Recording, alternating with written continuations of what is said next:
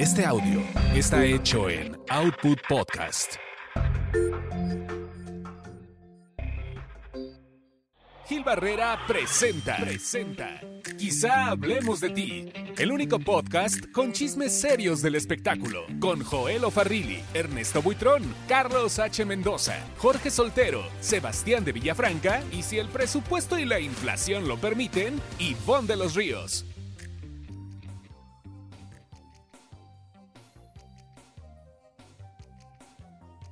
Señoras, señores, qué gusto saludarlos. Muy buenos días, tardes, noches, la hora que nos estén escuchando. Bienvenidos. Esto se llama Quizá hablemos de ti. Es un podcast de espectáculo, entretenimiento y mucho más. Hoy aquí el señor Sebastián de Villafranca. ¿Cómo están? Muy buenas tardes, muy buenos días, muy buenas noches, buenos lo que sea, pero muy contento porque tenemos mucha información, mi, mi querido Gil. Sí, caray. Y bueno, pues ya está el señor Joel Ofarrilli. Hola, hola, pues listos para arrancar con mucha información, con muchas cosas que comentar, que debatir, así que estamos listos, Miguel. Felices de la vida y muy agradecidos por todos los comentarios que nos mandan en redes sociales, la forma en la que nos siguen. Hoy se develó un busto en honor a Andrés García, mi querido Joel, esto fue en Acapulco Guerrero, pues no estuvo el oso, Leo García, y estuvo su mamá, su mamá de él, o sea, su mamá del oso, y pues este... Sandy Vale. Sandy Vale, y pues evidentemente llamó mucho la atención la, eh, la ausencia de Margarita, la viuda de el querido Andrés. Que entiendo, este, sí la, sí la invitaron, aunque hay una versión que dice que no la invitaron, pero la productora Yolanda Garza, que es amiga de Margarita, confirmó que esta última sí recibió la invitación por parte de los organizadores, entre los que destacaban Pedro, Pedro Aces, pero bueno, pues al final de cuentas Margarita fue la que no quiso, no quiso ir. Dice Yolanda que Margarita todavía está como que eh, pues pasándola mal, como muy vulnerable ante cualquier cosa que se relacione con Andrés García. Y además lo que Margarita no quería era que eh, el tema de, del encuentro o de un encontronazo con Leonardo o con Sandy Vale llamara más la atención y el homenaje a don Andrés, eh, la develación de este busto, eh, perdiera protagonismo, ¿no? Que, que, por eso como que mejor no quiso ir. Eh, de hecho, ni siquiera quiso tomarles una llamada. Sí, y ella además, emitió, emitió un comunicado en el que en el que dice pues que agradece mucho, pero porque le han llamado mu muchos medios para pre preguntarle sobre su postura respecto a pues todas las informaciones que hay en torno a la herencia y el testamento. Y obviamente pues este comenta que ella no está en posibilidades en este momento de hablar y que evidentemente ha sido como ciertamente agredida por algunos medios de comunicación o algunos eh, pues gente de redes que prácticamente propiamente lo que quieren es hacer daño y lastimarla eh, de una manera cobarde, ¿no? Este, ella tal cual lo que dice es no voy a prestarme a los juegos de oscuras intenciones de ciertos individuos o de algún grupo de personas que solo buscan hacer daño y lastimar de una manera cobarde. Y entonces, este también comenta que propiamente en el momento en que se abra el testamento de su esposo y, y, se lea lo que fue su última voluntad y se respete lo que él estipuló, pues evidentemente ella eh, hablará con los medios de comunicación correspondientes. Sebastián. Pero además, aparentemente siguen casados. Ajá. O sea, no hay un divorcio. Pues sí, o sea, realmente quien ha dado esas especulaciones es este Palazuelos, ¿no, Joel? Uh -huh. Sí, Palazuelos en sus últimas declaraciones, que fueron el día de ayer, él reiteraba que eh, nunca hubo un divorcio entre Andrés García y Sandy Vale. Ellos se casaron en el año 66 y dice Palazuelos que nunca tramitaron un divorcio, por lo que eh, Margarita estaría cayendo en un tema de, de bigamia. ¿no? Sí, la verdad, bueno, mira, la verdad es que sí se le ha ido, bueno, Palazuelos, es que Palazuelos, ¿qué tiene que hablar? A ver, Jorge Soltero, tú que vas llegando desde Guadalajara, Jalisco, ¿qué opinas? Lo más mínimo. De Palazuelos. Pues estoy de acuerdo con ustedes. Palazuelos es como, como el nuevo Carmelita Salinas, ¿no? Que le puedes preguntar de todo y va a opinar, ¿no? Él fue muy cercano a don Andrés García, todos lo sabemos, pero lo que no se vale es como andar ventilando algunas cuestiones, ¿no? Aparte, según yo, duraron un chorro, ¿no? Estos dos señores. Sebastián. Andrés García, ¿o quién? Sí, Andrés García y Margarita. Ah, sí, pues sí se aventaron un rato, o sea, como 23 años más o menos, ¿no? exacto. 23 Una años. vida. Y ahí la ley no contempla, o sea, el amaciato de tanto tiempo, Sí, claro, por supuesto. Pero O ¿qué sea, después de, después de tres años, entiendo, ya una persona tiene, empieza a tener derechos, ¿no? de, de- de tres años de, de concubinato, en este caso. E- En el caso de que la boda no fuera válida, ¿no? La boda que, que Andrés y Margarita tuvieron en, en este, ay, donde tiene el Hotel Palazuelos, ¿cómo se llama? Eh, allá en Tulum. Tulum. exacto, en Tulum, exacto. Ellos se casaron en Tulum. Oigan, pero ¿y qué gana Palazuelos ventilando ese tipo de cosas a estas alturas del partido? No, pues él es abogado, ¿no? Sí. Sí, Tiene su buffet y todo ese rollo. Y, y en el buffet tiene frutita, Pero y huevo. Ah, no. Eso no. mejor que nos aclare qué pasó cuando dio la entrevista de Jordi Rosado y que de repente dijo que había matado gente y que balaseado y no sé qué tantas cosas. O sea, eso no lo ha aclarado Palazuelos, ¿eh?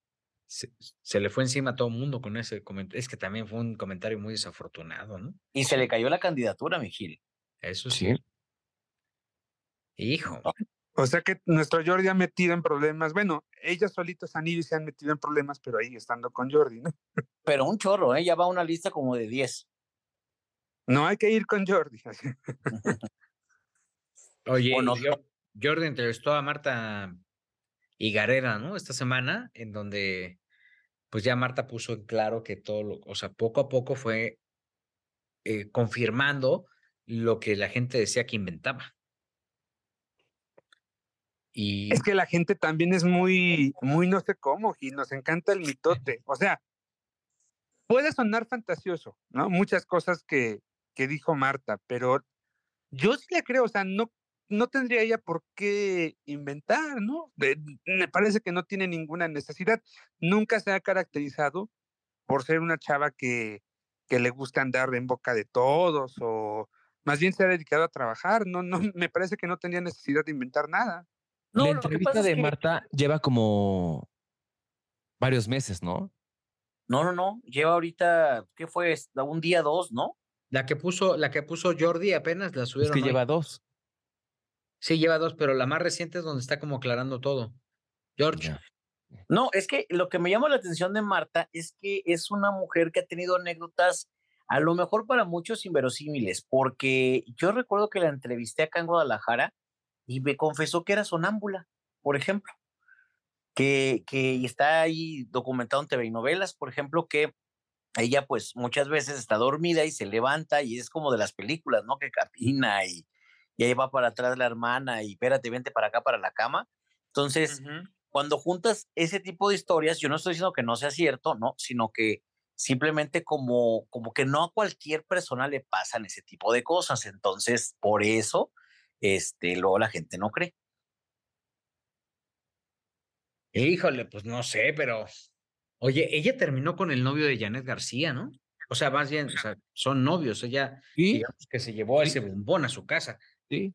que es un motivador importante en Estados Unidos, entiendo, ¿no? Que era futbolista y que ahora ya da clases de, bueno, pues este coaching de motivación y de que tú puedes llegar muy lejos. Y pues mira, la debe, la debe de tener de oro ese hombre, porque tener a dos mujeres muy guapas como Ok. Ay, qué corriente te escuchaste, Gio. Oh, el alma. Habla, habla de la tarjeta de crédito. Ah, la Golden Card. Oh my God. Ajá. Yo hablaba Es del que alma. ustedes habla- van por otras cosas, hombre. Ustedes Eh, sepa ¿Ustedes por se acuerdan?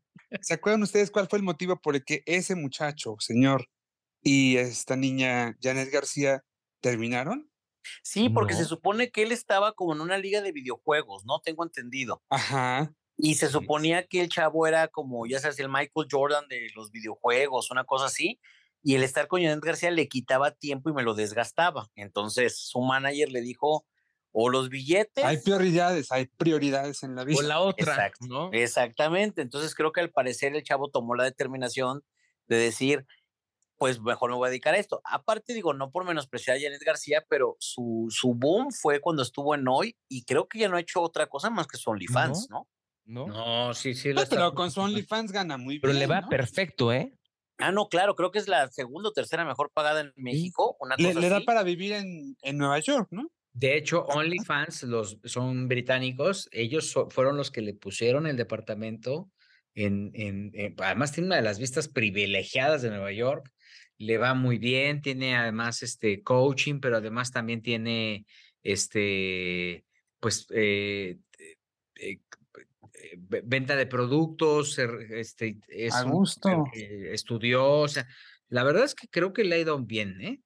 No digo, no digo que no trabaje, pero el punto es que si estás con esta niña que nada más genera de esa manera su dinero y estás con Marta Gareda que tiene su podcast, que está en películas, que está en series, que todo lo que ha hecho bien o mal No siempre como exactamente, A ver, exactamente. ¿A qué te refieres con que tiene una manera diferente de generar dinero? Pues Marta se ha dedicado a trabajar en la industria que ella le gusta y yo creo que Janet García no dijo en la secundaria, mi onda es encuadrarme en OnlyFans, la verdad, no creo que lo haya dicho así. Sí. No, no, no, ah, oh, hijo, no, y que te estás escuchando bien macho, soltero, no. No, no, no, pero cualquier persona, no hablo nada más de una mujer, hablo de, de muchos, tengo muchos amigos que hacen OnlyFans, que la realidad, Mijil, es que quieran ser actores, vienen de diferentes partes de la República, no les dio, y de repente pues tienen cuerpazo, o están guapos, y de repente dijeron, vamos a abrir nuestro OnlyFans, y está padre, o sea, a mí no me parece mal, yo no pago por esa plataforma, pero habrá gente que dice, pues me late, pero yo diría que, que Janet García tiene que ir pensando en, en qué va a ser más adelante, porque este es un boom ahorita, Gil, la verdad. Y es muy difícil mantener a los fans, la verdad. Totalmente, totalmente. Creo que es muy injusto tu comentario porque no, tendríamos que subestimar el talento. Ella está diversificando y se está volviendo empresaria, así como Marta Garea. Y si posa y, le va bien, y ni siquiera creo que ah, eh, lo, ha hecho también que ni siquiera está sexualizándose, ¿sabes? No, no, no, yo no lo digo por eso. O sea, te digo, yo, si quieres ser un actor porno o quieres ser un sacerdote, a mí, no- yo respeto mucho esa parte. Lo que digo es, si de repente tienes una persona que, que bien o mal va a llevar tu carrera adelante, hablo específicamente de este caso, el de Marta Gareda y su, y su novio, ¿no? Este novio pues tiene su mercado o tiene sus plataformas, pero Marta lo va a elevar a alfombras rojas, a medios de comunicación, a diferentes tipos de cosas. Insisto y quiero aclarar, no tengo nada en contra de que ella venda ese tipo de contenido a través de esta plataforma. El punto estaba hablando de que si, si el novio era un creador de videojuegos y mañana va a los no. Oscars, por decirte algo, Hay una confusión, por ejemplo, a ver, el novio que tiene, o sea, el novio que le bajó Marta Gareda, según les- lo que cuentan, es un exfutbolista de fútbol, de fútbol americano. ¿Mm? Janet tuvo anterior a ese novio un gamer que le iba muy bien, que de hecho el gamer fue que Ah. mejor tuvo. Ah, El gamer es dijo, importante eso. No son los mismos. no, no son los mismos. El gamer, tal cual, le dijo, yo me, y eso me lo contó Janet. El gamer un día le dijo, a ver, Janet, se lo dijo en inglés y quiere decirlo traduciendo soltero. Le dijo, a ver, Janet, look at me, yo estoy dedicado en al, al 100% I'm dedicated 100% a mis videojuegos. To my video games. En este momento, In this moment, no estoy interesado I'm not interested en esas bellas pompas que tienes. in your nice butt, Por lo que te pido, por favor, so I'm asking you for que te vayas de mi casa. get out of my place. Así fue.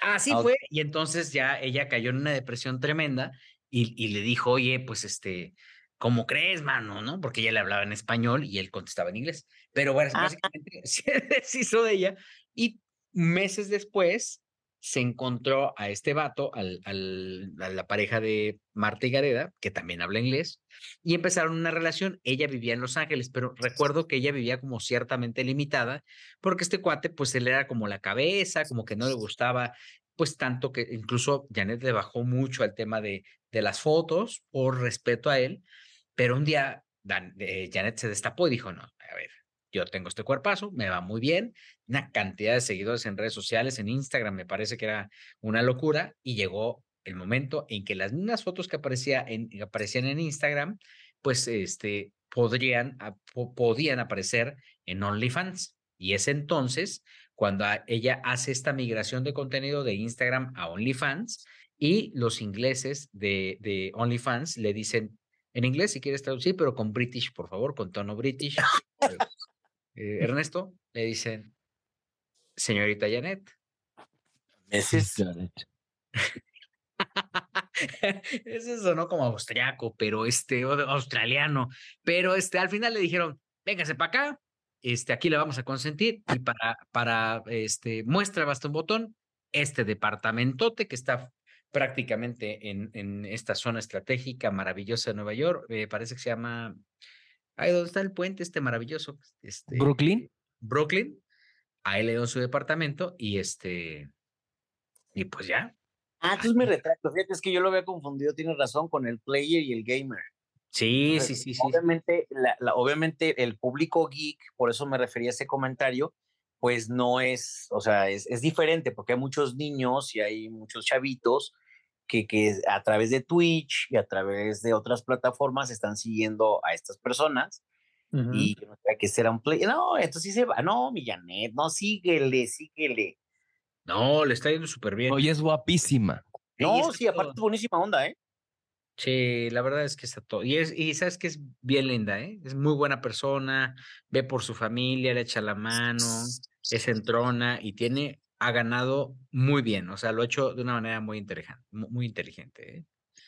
¿Sabes qué debería de empezar a hacer como este tipo de documentales también para cambiar esta visión? Porque igual como decía hace rato de que podemos hacer comentarios machistas, pero no sabemos lo que hay detrás ni muchas cosas. Sería muy interesante un documental, ¿eh? Donde ella platicara cómo fue su incursión, cómo es la producción, etcétera. Pues ¿Cómo arrancó, con ella y lo platicamos. Pues deberías. Mira, ¿sabes qué? Es que hay un actor. Tengo que ir a Nueva York. Para quiero Nueva York. Eh. No, pero hay un actor español que no recuerdo, que creo que es el, el pues ya se, dedica al contenido para adultos y es de los más famosos y tiene un documental en Netflix, no lo he visto, pero me han dicho que es muy bueno, ¿no? Porque habla... Creo que se llama Nacho. Ese mero, ese mero, que habla sobre la depresión también, sobre las enfermedades, o sea, creo que sería muy interesante, ¿eh? Y creo que podría cobrar también hasta por clics y por views y todo eso, hasta lo puedes subir ahí en YouTube y mira, millones de seguidores. Bueno, también ya no pagan tanto, ¿no? No, pero, ¿eh? pero es una lanito, dijiste, hay que diversificar. O sea, mucha gente que pasa del YouTube al Facebook y bien o mal, ahí están haciendo su lanita. Mm. O lo puede poner en pay-per-view, ¿no? A través de algún otro tipo de plataforma. Oye, yo quiero ir al teatro porque quiero ver por qué será que las queremos tanto con ese elencazo donde está Alejandro Suárez, César Bono, Luis de Alba, Benito Castro y Carlos Bonavides. Creo que es un, es un gran reparto, ¿no, Joel? Sí, totalmente. Esta obra empezó el año pasado y bueno, pues ahorita está como que eh, retomando temporada. Eh, eh, regresaban a hacer promoción, la relanzaron y pues estamos hablando de puros maestros de la comedia, hombre. Además, además de la comedia, pues muy buenos actores, ¿no? Déjeme hacer un paréntesis cultural porque mucha de la gente que nos está escuchando va a decir, a ver, primero le voy a preguntar a Gil, repite el elenco, mi querido Gil. Ah, pues espérame, déjame. Déjamelo Carlos Benavides, Alejandro Suárez, Benito Castro, Luis de Alba. Luisito de Alba, claro. Bueno, todos están mencionando eran los protagonistas de los programas de comedia más importantes de este país en algún momento y de las películas películas que ah, muchas veces fueron criticadas porque fue el denominado cine de ficheras para algunos, otros de comedia barata, etcétera, pero la verdad es que son unos maestrazos de la comedia y son muy, muy divertidos y creo que vale la pena que, que agende esta obra porque no creo que se vuelva a repetir un elenco de esta magnitud. No, la verdad, y además, pues, pues sí que no es mala onda, pero pues por, por la edad, vale la pena verlos en el cine. Mañana, bueno, este podcast lo estamos grabando los miércoles, eh, seguramente el fin de semana se enterarán. teníamos previsto o tenemos previsto en la esquina de las primicias a Carlos Bonavides y Luis de Alba, que estarían ahí visitándonos. Pero yo la verdad es que sí, para mí es un agasajo saber que, que viven, son sobrevivientes, ¿no? De esta, como bien comentas, eh, Jorge, de una generación tremendo, este, de actores de primera línea y creo que incluso hasta ciertamente incomprendidos en esta época, ¿no, Sebas? Totalmente de acuerdo, ¿eh? O sea, grandes actores que además, sin duda, como ya lo mencionaron, como que el tema de, del cine de ficheras, sí son actores, híjole, muy cañones, muy cañones. Sí, son Sobre todo gente que trabaja, ¿eh? Por ejemplo, Luis Alba vive acá en Guadalajara y el señor, si no está grabando un video home, está grabando una película, está ensayando teatro, eh, ha, pasado por muchas cosas. Hace relativamente poco andamos hablando de que se fracturó la cadera y todo lo, el viacrucis por el que pasó. Y véanlo trabajando, ¿no? Bueno, Benito Hace poquito se cayó, ¿eh? Hace muy poquito sufrió una nueva caída de madrugada y afortunadamente este, ya, está, ya está bien. Ahí va. Qué bueno. Bueno, también Benito Castro también, ¿no? Sí. Pues, Por Dios. O sea, imagínate, ahí está el tanque de oxígeno, la ambulancia lista. Sí. Y no estamos faltándoles al respeto, sino que es gente ya muy grande. ¿Cuántos años tiene Benito Castro, Joel? Todos. Eh, ay, ochenta y... No sé, ochenta y, ochenta y tantos. Imagínate. Quizá ochenta y cuatro, sí, sí, sí, claro, maestro. Oye, va a empezar la casa de los famosos. ¿Qué de famosos? No tiene nada. Sí, exactamente. Han estado destapando algunos hasta el momento. Que francamente ya, ya estaban más que destapados, Miguel, también. Sí, ¿verdad? ya todo el mundo lo sabíamos, ¿no? Este, pues bueno, a ver, entre algunos de los nombres son. Mira, eh, los cuatro oficiales que hasta ahorita han dado a conocer. Emilio Osorio, Sí. Raquel Vigorra, eh, Paul Stanley y apenas ayer eh, dieron a conocer a través de TikTok a Wendy Guevara de Las Perdidas. A ver, y de los cuatro, ¿quiénes realmente son famosos? Paul. El señor Paul, Stanley. Raquel Vigorra. Y Raquel, ajá. Raquel. Y bueno, Emilio iba en proceso, ¿no? Emilio es famoso. Bueno, es que también yo creo que sí hay una como idea equivocada, porque una cosa es que sean famosos y otra cosa es que los conozcamos, ¿no? Exactamente, que sean conocidos y no famosos, ¿no? O sea, eh, este, eh, Lupita Reyes decía, si no es famoso, si no lo conozco, no es famoso. No es famoso, ajá. Ahora, la definición de famoso es persona que tiene fama o es muy conocido entre la gente. Lo que pasa, creo que el comentario va más, digo, sin faltarle respeto a, Emilio, por ejemplo, o a Wendy, es que cuando dices la casa de los famosos, en algún momento, Mijil, por ejemplo, en Siempre en Domingo se presentaban los famosos, ¿no? Es que eran famosos. Exacto, don Raúl Velasco te traía las figuras o los lanzamientos que con el tiempo se convertían en esas figuras, ¿no? Y ahorita tienes que ser como, pues, mediático yo le llamaría de esa manera, o sea, conocido, porque realmente que digas una actuación destacada de Emilio, pues creo que fue este, este, mm, pues esta telenovela donde protagonizó con Bondoni, con Joaquín Bondoni. Y ya. Que fue un mediático, y ya, nada más. La verdad es que pasó desapercibida su actuación como Alejandro Fernández en la bioserie de Don Vicente, la verdad. Y luego su hermana no lo ayuda porque se anda quejando de que María León está en todos los proyectos de Go y que no hay otra cosa para el teatro musical. Y pues Emilio pues hace lo propio con su papá. Pero a ver, te voy a decir una cosa. Tú dijiste, tu referencia fue Raúl Velasco. Siempre en domingo. Que acabó en 1998. Hace 25 años. Bueno, el cuarto de siglo. A ver, el primer Big Brother VIP tenías a Yolanda Andrade, que ya era muy famosa a través de, Las Hijas de la Madre Tierra. Tenías también por ahí a Galilea Montijo, que estaba en prime time en Vida TV. Y luego tenías a Palazuelos, que desde ahí salió el diamante negro. Y luego tenías a Jordi Rosado, que estaba en sus meros moles en otro rollo. Y luego, recuérdenme quién más fue él. Ahí estaban Ninel y José Manuel. ¿En ese o fue después? En el otro. Ese fue después, ese fue después, pero Ah, igual, en ese momento era la pareja escándalo del momento, ¿no? Según Google, el, el, el Big Brother VIP comenzó el 30 de junio del 2002. Sí, señor. Después del, después del primero, del primer Big Brother. A Y ver, échate analizando. Galilea Montijo, Facundo de la Torre, Naila Norvin, Laisha Wilkins, Arlette Terán, Víctor Noriega, Alan Ibarra, Mm. Alex, ¿no? Alex Ibarra, ¿será? Alex Ibarra. No, no, Alex no estuvo. Ah, no. Ah, entonces Alan el, Alan el de Magneto, ¿sería? Ajá, No, ajá, no, sí. No, tampoco. ¿No? Alan Ibarra, entonces No. Alan. Era ese. Lorena Herrera y a Luis Ajá. Gatica y Alex Ibarra, sí. Pues estaba bastante bien. O sea, si te pones a analizar en esa época, Facundo era el rey del rating en Canal 5, por citarlo a él, ¿no? Tenía. Galilea triunfaba en Vida TV. Exacto. Lorena Herrera, o sea, era su. Ya era Lorena Herrera. O sea, exactamente. Hasta dijeron que era hombre. ¿te La sensual. Ajá. Exactamente, sí. De ahí salió que era hombre, supuestamente, ¿no? No, no, Es- no, e- eso salió, eso lo inventó Facundo. Por eso, pero se pusieron de acuerdo, después. o sea, y, se- y se- según eso fue ahí como que en ese, por- para- o sea, estoy queriendo referenciar todo lo que se dio otra vez ese Big Brother, ¿no?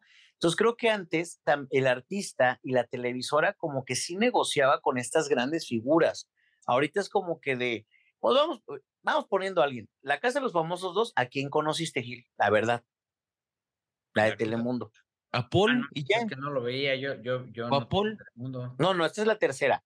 Pero la segunda, Sebastián, que fue No, de producida hecho, de hecho, en Telemundo ya hay tres, tres temporadas. ¿eh? Una ver. Ah, Ya hicieron la- tres De la temporadas. segunda estaba este, ok, de la segunda estaba este Laura Bozo, ¿no? Laura Bozo, ¿no? Y ya. Es que digo, ¿será que a lo mejor en, en Miami son muy famosos, pero aquí no eran tan famosos No, algunos? pero, a ver, estaba este Osmel Sousa, que hace na- nadie lo. o sea, Esa fue la, la más reciente, Osmel. ¿Y Kimberly Flores cuándo- en, en cuál estuvo? ¿En este? En la primera. Kim Flores fue en la, en la primerita, ¿no? Alicia Machado ganó la primera, ¿no? Ajá. Ajá. Pues ya. ahí- A ver, vamos haciendo nuestro elenco ideal. Tú pon uno, Gil, de para la Casa de los Famosos, de Televisa. Para la casa de los famosos de Televisa. Sí. Paul Stanley me gusta. Ok, Joel, Este, eh, um, Montserrat Oliver. Sebastián, Yo pondría a la mejor a este Colunga, Ah, bueno, oh, sí. ¿no? O sea, digo, yo pondría. Ya se a- disparó el presupuesto, dijo. pues exacto, sí. Yo pondría a Denise Merker, por ejemplo. ¿Por? Pues, imagínate ¿A el contraste. Es que eso es lo que tiene que generar ese programa. No conocemos esa faceta de Denise, de, de- de Denise como, como fuera de la televisión. No, pero a ver, terrenales, o sea, es entretenimiento, pues tampoco vas, o sea, tú, o sea, entiendo tu, tu punto, pero, pero no, a ver, en- vamos a pensar que es un programa de popularidad, porque la gente tiene que votar por estos personajes. Bueno, Pues era- yo era- a Paola. Yo sí entonces, votaría por Denise. a Paola, entonces. fue la ¿Sabes algo, Gil? Me- sí me daría muchísimo morbo, y te lo digo así, morbo, ver a Denise Merker, ¿eh? Exacto. O sea, aparte no está ahorita así que digas en el noticiero estelar de Televisa, ah, y hay que recordar que Adela Micha en su momento fue la conductora de Big la Big Sister. No, estaba, una cosa es que esté de conductora y otra cosa es que esté adentro en la casa. Sí, es Yo una creo que muy diferente. Bueno, ¿sabes a quién? a ver, A pásame el teléfono de. Bernardo y le marco ahorita. No, A ver, a ver, espérate, este, Sebastián, Sí, ¿qué? ¿También le quieres hablar al señor Gómez? No. A mí pásame el de Alfonso, por favor. Oh, que la canción. no, no. A ver, yo metería. Yo metería a Daniel Bisoño. ah, también. pero mamá Sí. Patti no lo va a dejar. No, Sí. tú no estás pidiendo un ideal, o sea, no, Ah, bueno. Bueno, ya está Y está ahí Raquel Vigorra. ¿Con o sin Raquel Es Vigorra? más, Espérate. ¿Sabes a quién? A Pedrito Sola también. Pedrito Sola debe ser como. Laura Bozo. O sea, Anda. así como le fue a Laura Bozo, que hasta en los stickers estaba. Exacto. O sea, tú querías Otro poner. Me, me siento devastado y ponías una- un sticker de Laura Bozo cuando se acaba de levantar. Joel, Ay, yo metería a Andrea Legarreta. Sí, señor. Sí, cómo no. Sebas. Sebastián. Híjole. No sé, yo creo, híjole, yo creo que a Pedrito Sola, eh, 100%. Mm, Yo pensé, que Y- ibas, 100%. Yo pensé que ibas a meter a Luis de Llano. No. No sé, esas vamos, no. Yo metería. Y lo quiero un chingo, ¿eh? Y lo quiero un chingo. Lo sé, lo sé, lo sé. ¿A quién, a Pedrito? No, a Luis de Llano. Luis. Ah, a Luis. Ah, ya, ya. Y yo metería, por ejemplo, a un cantante. O sea, me gustaría mucho ver, por ejemplo, no sé, un Alejandro Fernández ahí.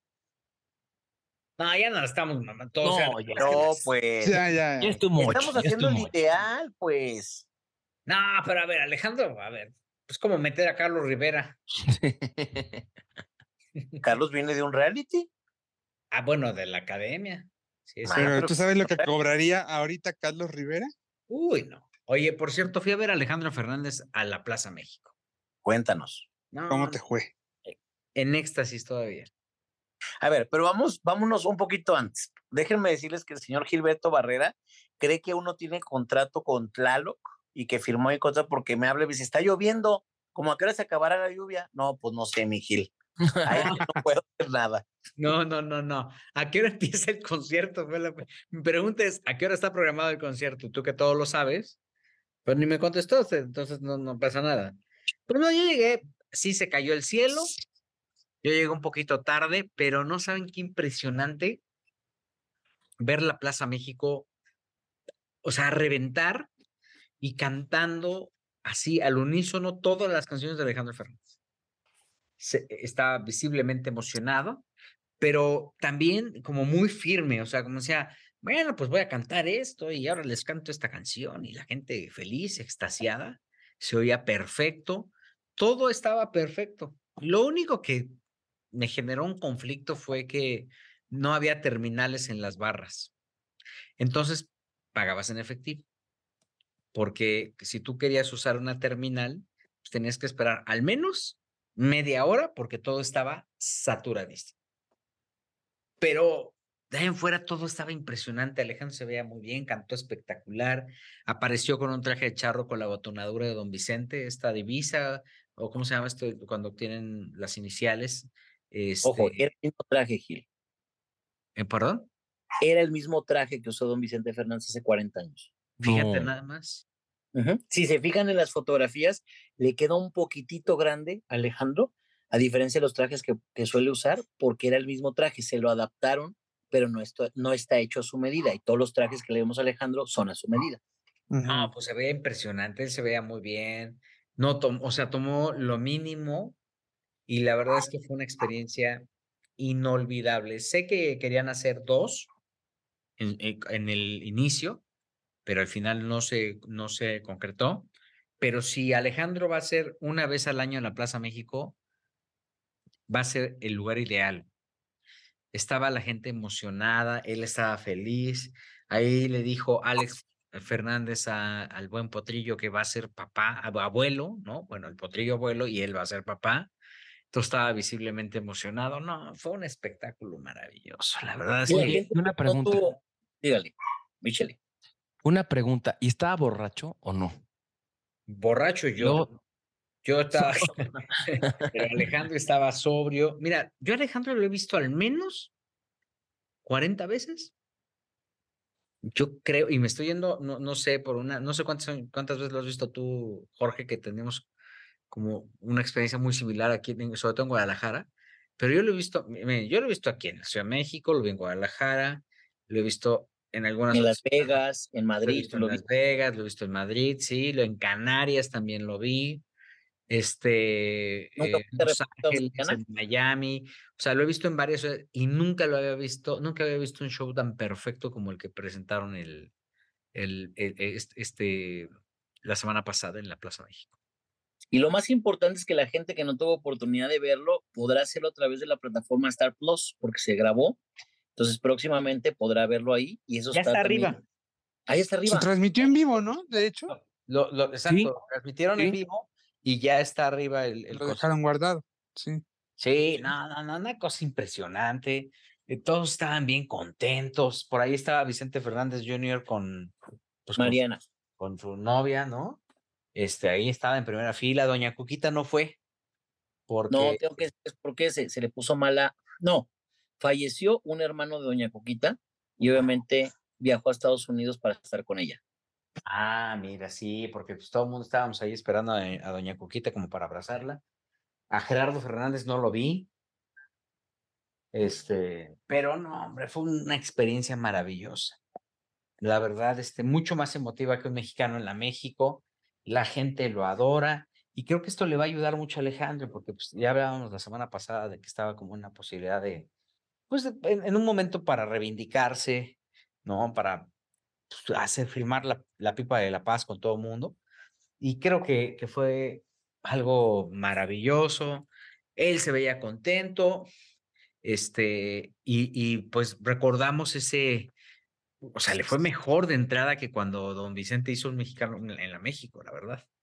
Este, habíamos comentado que la famosa cruz eh, en la que iba a estar el escenario, una X, ¿no? Que no es una cruz, es una X, pues ahí estuvo, ¿no? Ahora ya más, este, pues digamos que más estilizada. Y la verdad es que muy bien, los músicos estaban, no estorbaban, ¿no? Oye, ¿y la movilidad para el público dentro de la plaza, cómo estuvo? Eh, todo el tema de eh, la logística, eh, ¿cómo fue esa parte, Gil? Han apostado mucho por modificar la señalización, porque al principio, pues, o sea, la, la, plaza era, una, era un lugar para nativos, pues, o sea, para, para aficionados al toro. Entonces ellos sabían perfectamente por tradición dónde estaba sol, dónde estaba sombra, ¿no? El primer y el segundo tendido. Y poco a poco están como tratando de, no educar, pero sí de eh, darle los elementos a la gente para que sepan dónde están los lugares y dónde se tiene que sentar y dónde está el primero y el segundo tendido. Eh, ya modificaron mucho el tema de la señalización, digamos que ya está mejor que al principio. Y te digo que fuera de fuera de que se cayó la, la red y que la gente no, hay, supongo que perdieron un dineral porque tú llegabas a una barra y te decían, no, pues necesitamos cash. ¿Cuál cash? tengo una tarjeta. No, pues es que no tenemos red. Este... Pero realmente, realmente el, el tema es el negocio de la televisión o el negocio de la, de la gente que fue. No, la barra. No, pues ambos, ¿no? La barra para 50 mil personas. Digo, la televisión que paga el show, ¿no? Exactamente, sí. Y la ganancia te la da la, la, venta de boletos y evidentemente la barra, ¿no, Jorge? Pues vamos a ver, saquemos cuentas. Vamos a poner en promedio dos mil pesos el boleto, ¿ok?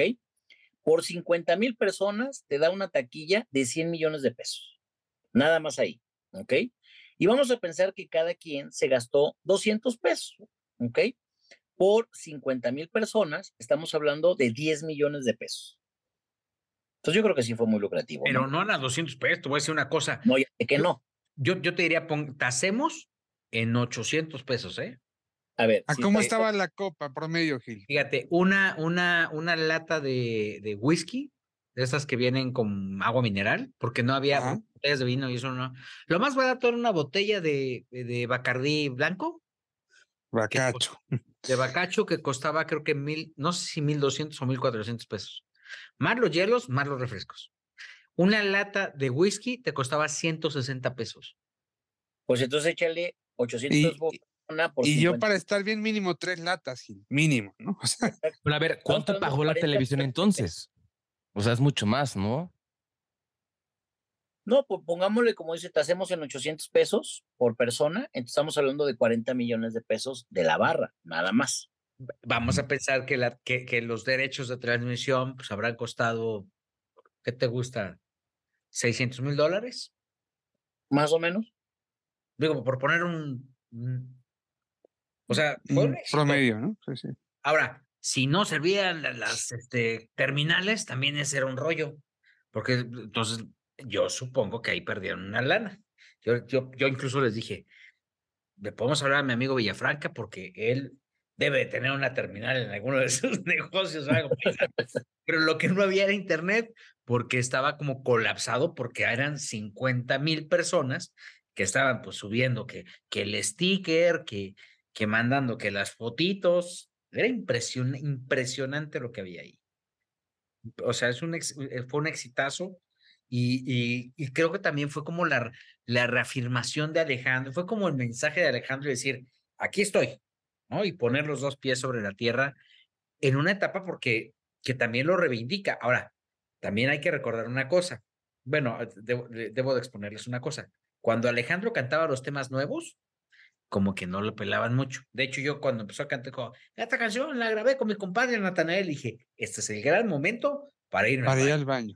Bien. Pues, obviamente me leyeron la mente mucha gente porque las pilas del baño estaban a todo lo que daban. Chavas. Pero a ver, fíjate que también lo que comenta, por ejemplo, artistas como Emanuel Mijares, ¿no? Es la gente quiere escuchar lo que la gente sabe, ¿no?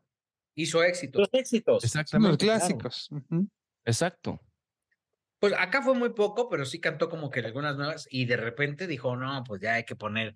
Y entonces era éxito tras éxito, tras éxito, tras éxito. Y te das cuenta de la época tan prolífica que tuvo en su momento el querido Alejandro, pues con tantas. ¿Le faltó alguna canción? Yo creo que el himno nacional. Cascos ligeros, o sea, le, faltaron como las primeras, por ejemplo, ¿no? ¿Con cuál cerró, Gil? No me acuerdo si con el popurrí de Don Vicente. Ok. Como quien pierde una estrella, que eres la cantó más o menos. Esa, esa fue el primer anchor. Bueno, por mujeres como tú también, ¿no? No, ese es de Pepe Es Pepe. Bueno, por eso, o sea, es, es como... Esa no, la, esa no la cantó. Oye, que dicen que uno de los así super top de la noche fue eh, Volver, Volver, ¿no? Es que Volver, Volver fue ese clásico. De hecho, lo que le da el sello a la noche de, de a, la tarde en su momento de don Vicente Fernández en esta primera presentación, en el mexicano, en la, un mexicano en México, es justamente Volver, Volver. Y sí, sí. no, no sé si les he contado que las hay que recordar que hay unas eh, metales que hay al, principio de... Ajá. Esas, esos metales se los puso don Vicente. Porque la canción iniciaba con el órgano del maestro Fernando Z. Maldonado, autor de Volver, Volver. este, hay un órgano antes de la canción. De hecho, don Vicente tocaba el órgano en los palenques, ¿te acuerdas? Sí, sí, es cierto pero quien le pone los metales, las, estas trompetas, este, que le dan el sello a volver, volver, este, es Don Vicente, a, ese arreglo. Canción de Don Fernando Z. Maldonado. No recuerdo si Fernando Z. Maldonado se murió en un accidente automovilístico, ¿te acuerdas? Yo no me acuerdo. Eh, no me acuerdo tampoco. Yo me acuerdo de él porque siempre que llegaba a un evento tenía un, un bisoñé y creo que mordía. Pasaba y te gruñía, ¿no? El bisoñé. No. Pero fue. Era como, como, como la cabellera de un personaje de Los Simpson que mataba y era un asesino. ¿Quién más tenía bisoñé eh, de la época? Mm, Carlos Lico tenía bisoñé. No, ah, ya no me tocaban esos. No, a mí tampoco. Estoy hablando de la prehistoria. Sí, no, Mira, no, dado mucho. de mascota, pues no. Oh, que la canción, perdón. Oye, que se murió Tina Turner, caray. Sí, mala onda, la verdad. Una, una mujer que, que, creo que fue muy revolucionaria en muchísimos aspectos y la verdad, creo que conmocionó a todo el mundo porque aunque se encontraba prácticamente en el retiro, su música sigue vigente y su música, pues, le abrió puertas a muchísimos cantantes. Hay que recordar que ella se dio el lujo de hacer lo que quiso. También ella fue modelo de varios comerciales y que incluso fue la primera que modeló como, como una cantante que modelaba sus piernas con las medias. Ah, y las piernas espectaculares. Sí, sí, sí, o sea, y fueron así como que su, su, ya ves que ahorita se usa mucho de que aseguras las pompis, se aseguras la cadera y no sé qué tantas cosas. Ella hubiera podido asegurar sus, sus piernas porque era una mujer bellísima, pero sobre todo, o sea, intentó todos los géneros musicales, Gil. O sea, si te pones a ver su discografía, prácticamente tiene de todo. Pocas artistas se dieron ese lujo. en Spotify tiene 10 millones de escuchas al mes. Imagínate. Lo único que le faltó grabar fue corrido bélico, pero pues qué bueno que no lo grabó. pero este, la verdad es que a mí me encantaba el, el, estilo, la voz que tenía. Además, su historia, como bien comentas, Jorge, era una historia de alguien que se liberó, porque además tenía un, un, un ex marido que era un auténtico hijo de su madre, que la trataba súper mal. Incluso entiendo que había abusos, hubo abuso sexual. Abuso físico y sexual. Sí. Sí, que, ¿no? que, en la en la en el, la biografía de este personaje del ex marido de, de Tina eh, él explicaba no y decía algo así como que bueno sí este pues sí le di sus cachetadas y varias veces la mandé al piso eh, con una bofetada pero nunca le di una paliza eh jamás yo hubiera sido incapaz a ah, menos mal no Infeliz. ajá qué detalle. No, y aparte el divorcio fue muy mediático eh y no fue fácil que se casaron en Tijuana, por cierto, ellos, en el año 62. Cuando podías ir a Tijuana por unos tacos y te regresabas sin problemas. ¿no? Exacto. Eh, sí, sí. Y, oye. Y, y, y, yo recuerdo, alguna vez escuché alguna declaración de Selena que decía que Tina era como de sus, de sus inspiraciones, ¿no? De esos artistas que, que la habían hecho soñar estar en, en un escenario y a Juan Gabriel también le gustaba mucho Tina Turner, fíjate. Se sabía sus canciones y las bailaba y todo. Era, era, este, bueno, pues es que Juan Gabriel llegaba a todos lados sin tanto problema, ¿no? Sí, sí, claro, claro.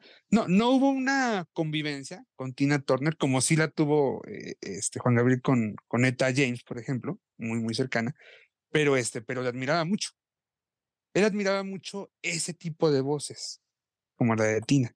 Y sobre todo, bueno, cuando se enteraba de la historia personal que traían, bueno, pues les admiraba todavía más, ¿no? Una voz rasposita, única. Uh -huh. Única. Yo no recuerdo si vino a México. No recuerdo. De lo que yo recuerdo, eh, o sea, de mi memoria del 95 o 93 para acá, creo que no. No sé si antes, en los ochentas igual sí. O setentas. No me acuerdo. Pero mira, la verdad es que sí era emblemática, era única.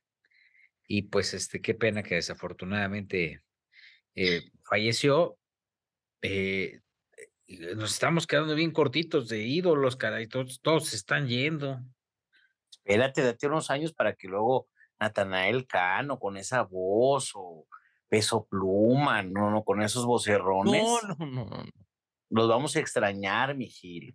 Por cierto que va, presentaron el RHSBC, ¿no? Así se llama. Uh -huh. Que es un vive latino, pero de regional mexicano. Bueno, dicen música mexicana, que eso a mí me encantó. Que ya ese esa, eh, calificativo, esa etiqueta de música regional mexicana, que se la puso Billboard al, al género, ya poco a poco la han estado eliminando, porque si es música mexicana, no necesariamente los mariachis son música mexicana, también la banda, ¿no? También el norteño. Que bueno, este... Hace mucho Gil, o César lo trató de hacer con una cosa que se llamó Vive Grupero, ¿te acuerdas? Y pues también con ese nombre estaba re... Grupero, pues, ¿no? Y entonces hacen el ARRE HSBC en el Ahora está anunciado en el Autódromo Hermano, Hermano Rodríguez. ¿Ya no se va a llamar Foro Sol o, o, hay algo que nos tengas que decir, Jorge? No, no, no. Lo que pasa es que todo, o sea, todo el conjunto, o sea, hay una parte que es el Foro Sol, que es esta parte donde la explanada con las gradas, ¿no? Pero hay una parte del Foro Sol que se adapta para los conciertos. Ajá. Y hay otra parte que del autódromo que se adapta también para los conciertos. La idea es que aunque sea en el mismo lugar, la gente tenga una experiencia diferente.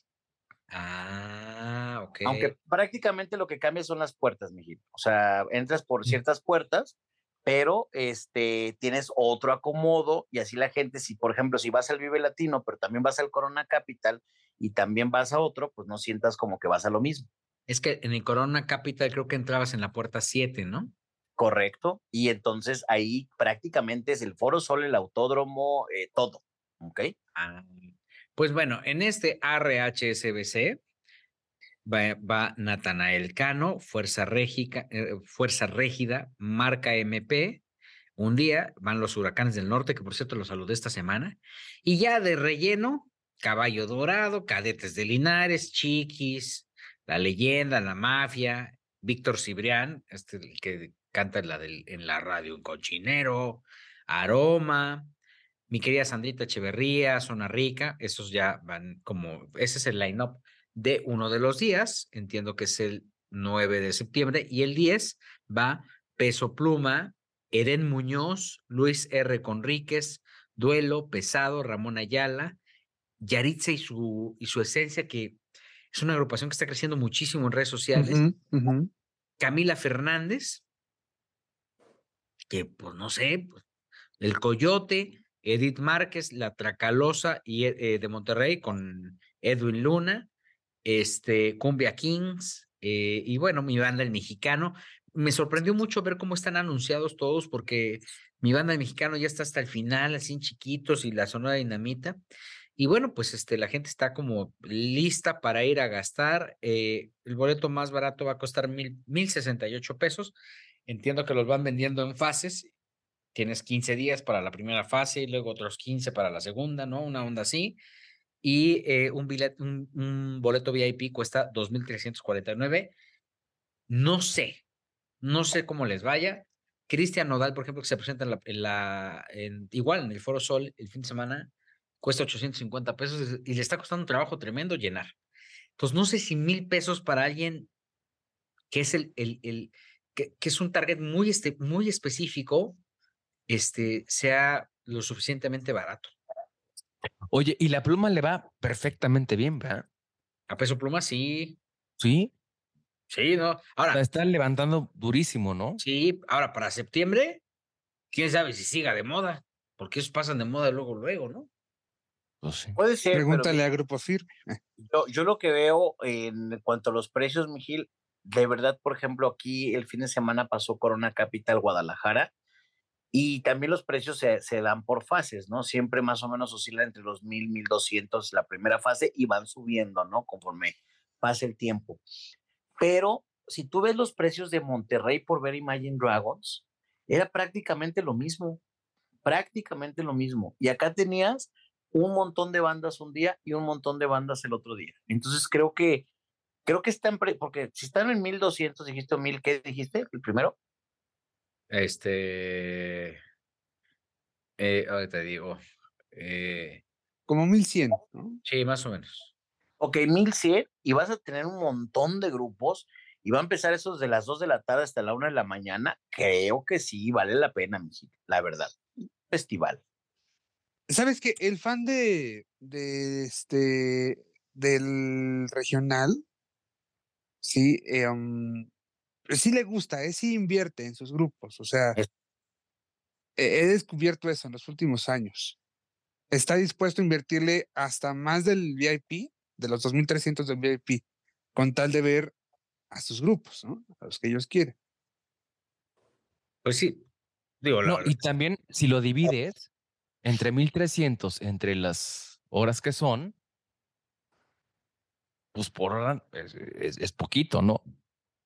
Pues te sale como de a 100 pesos la hora. Exacto. sí, sí. Pues Digo, sí, es un experimento a ver, a ver. que vale la pena, ¿eh?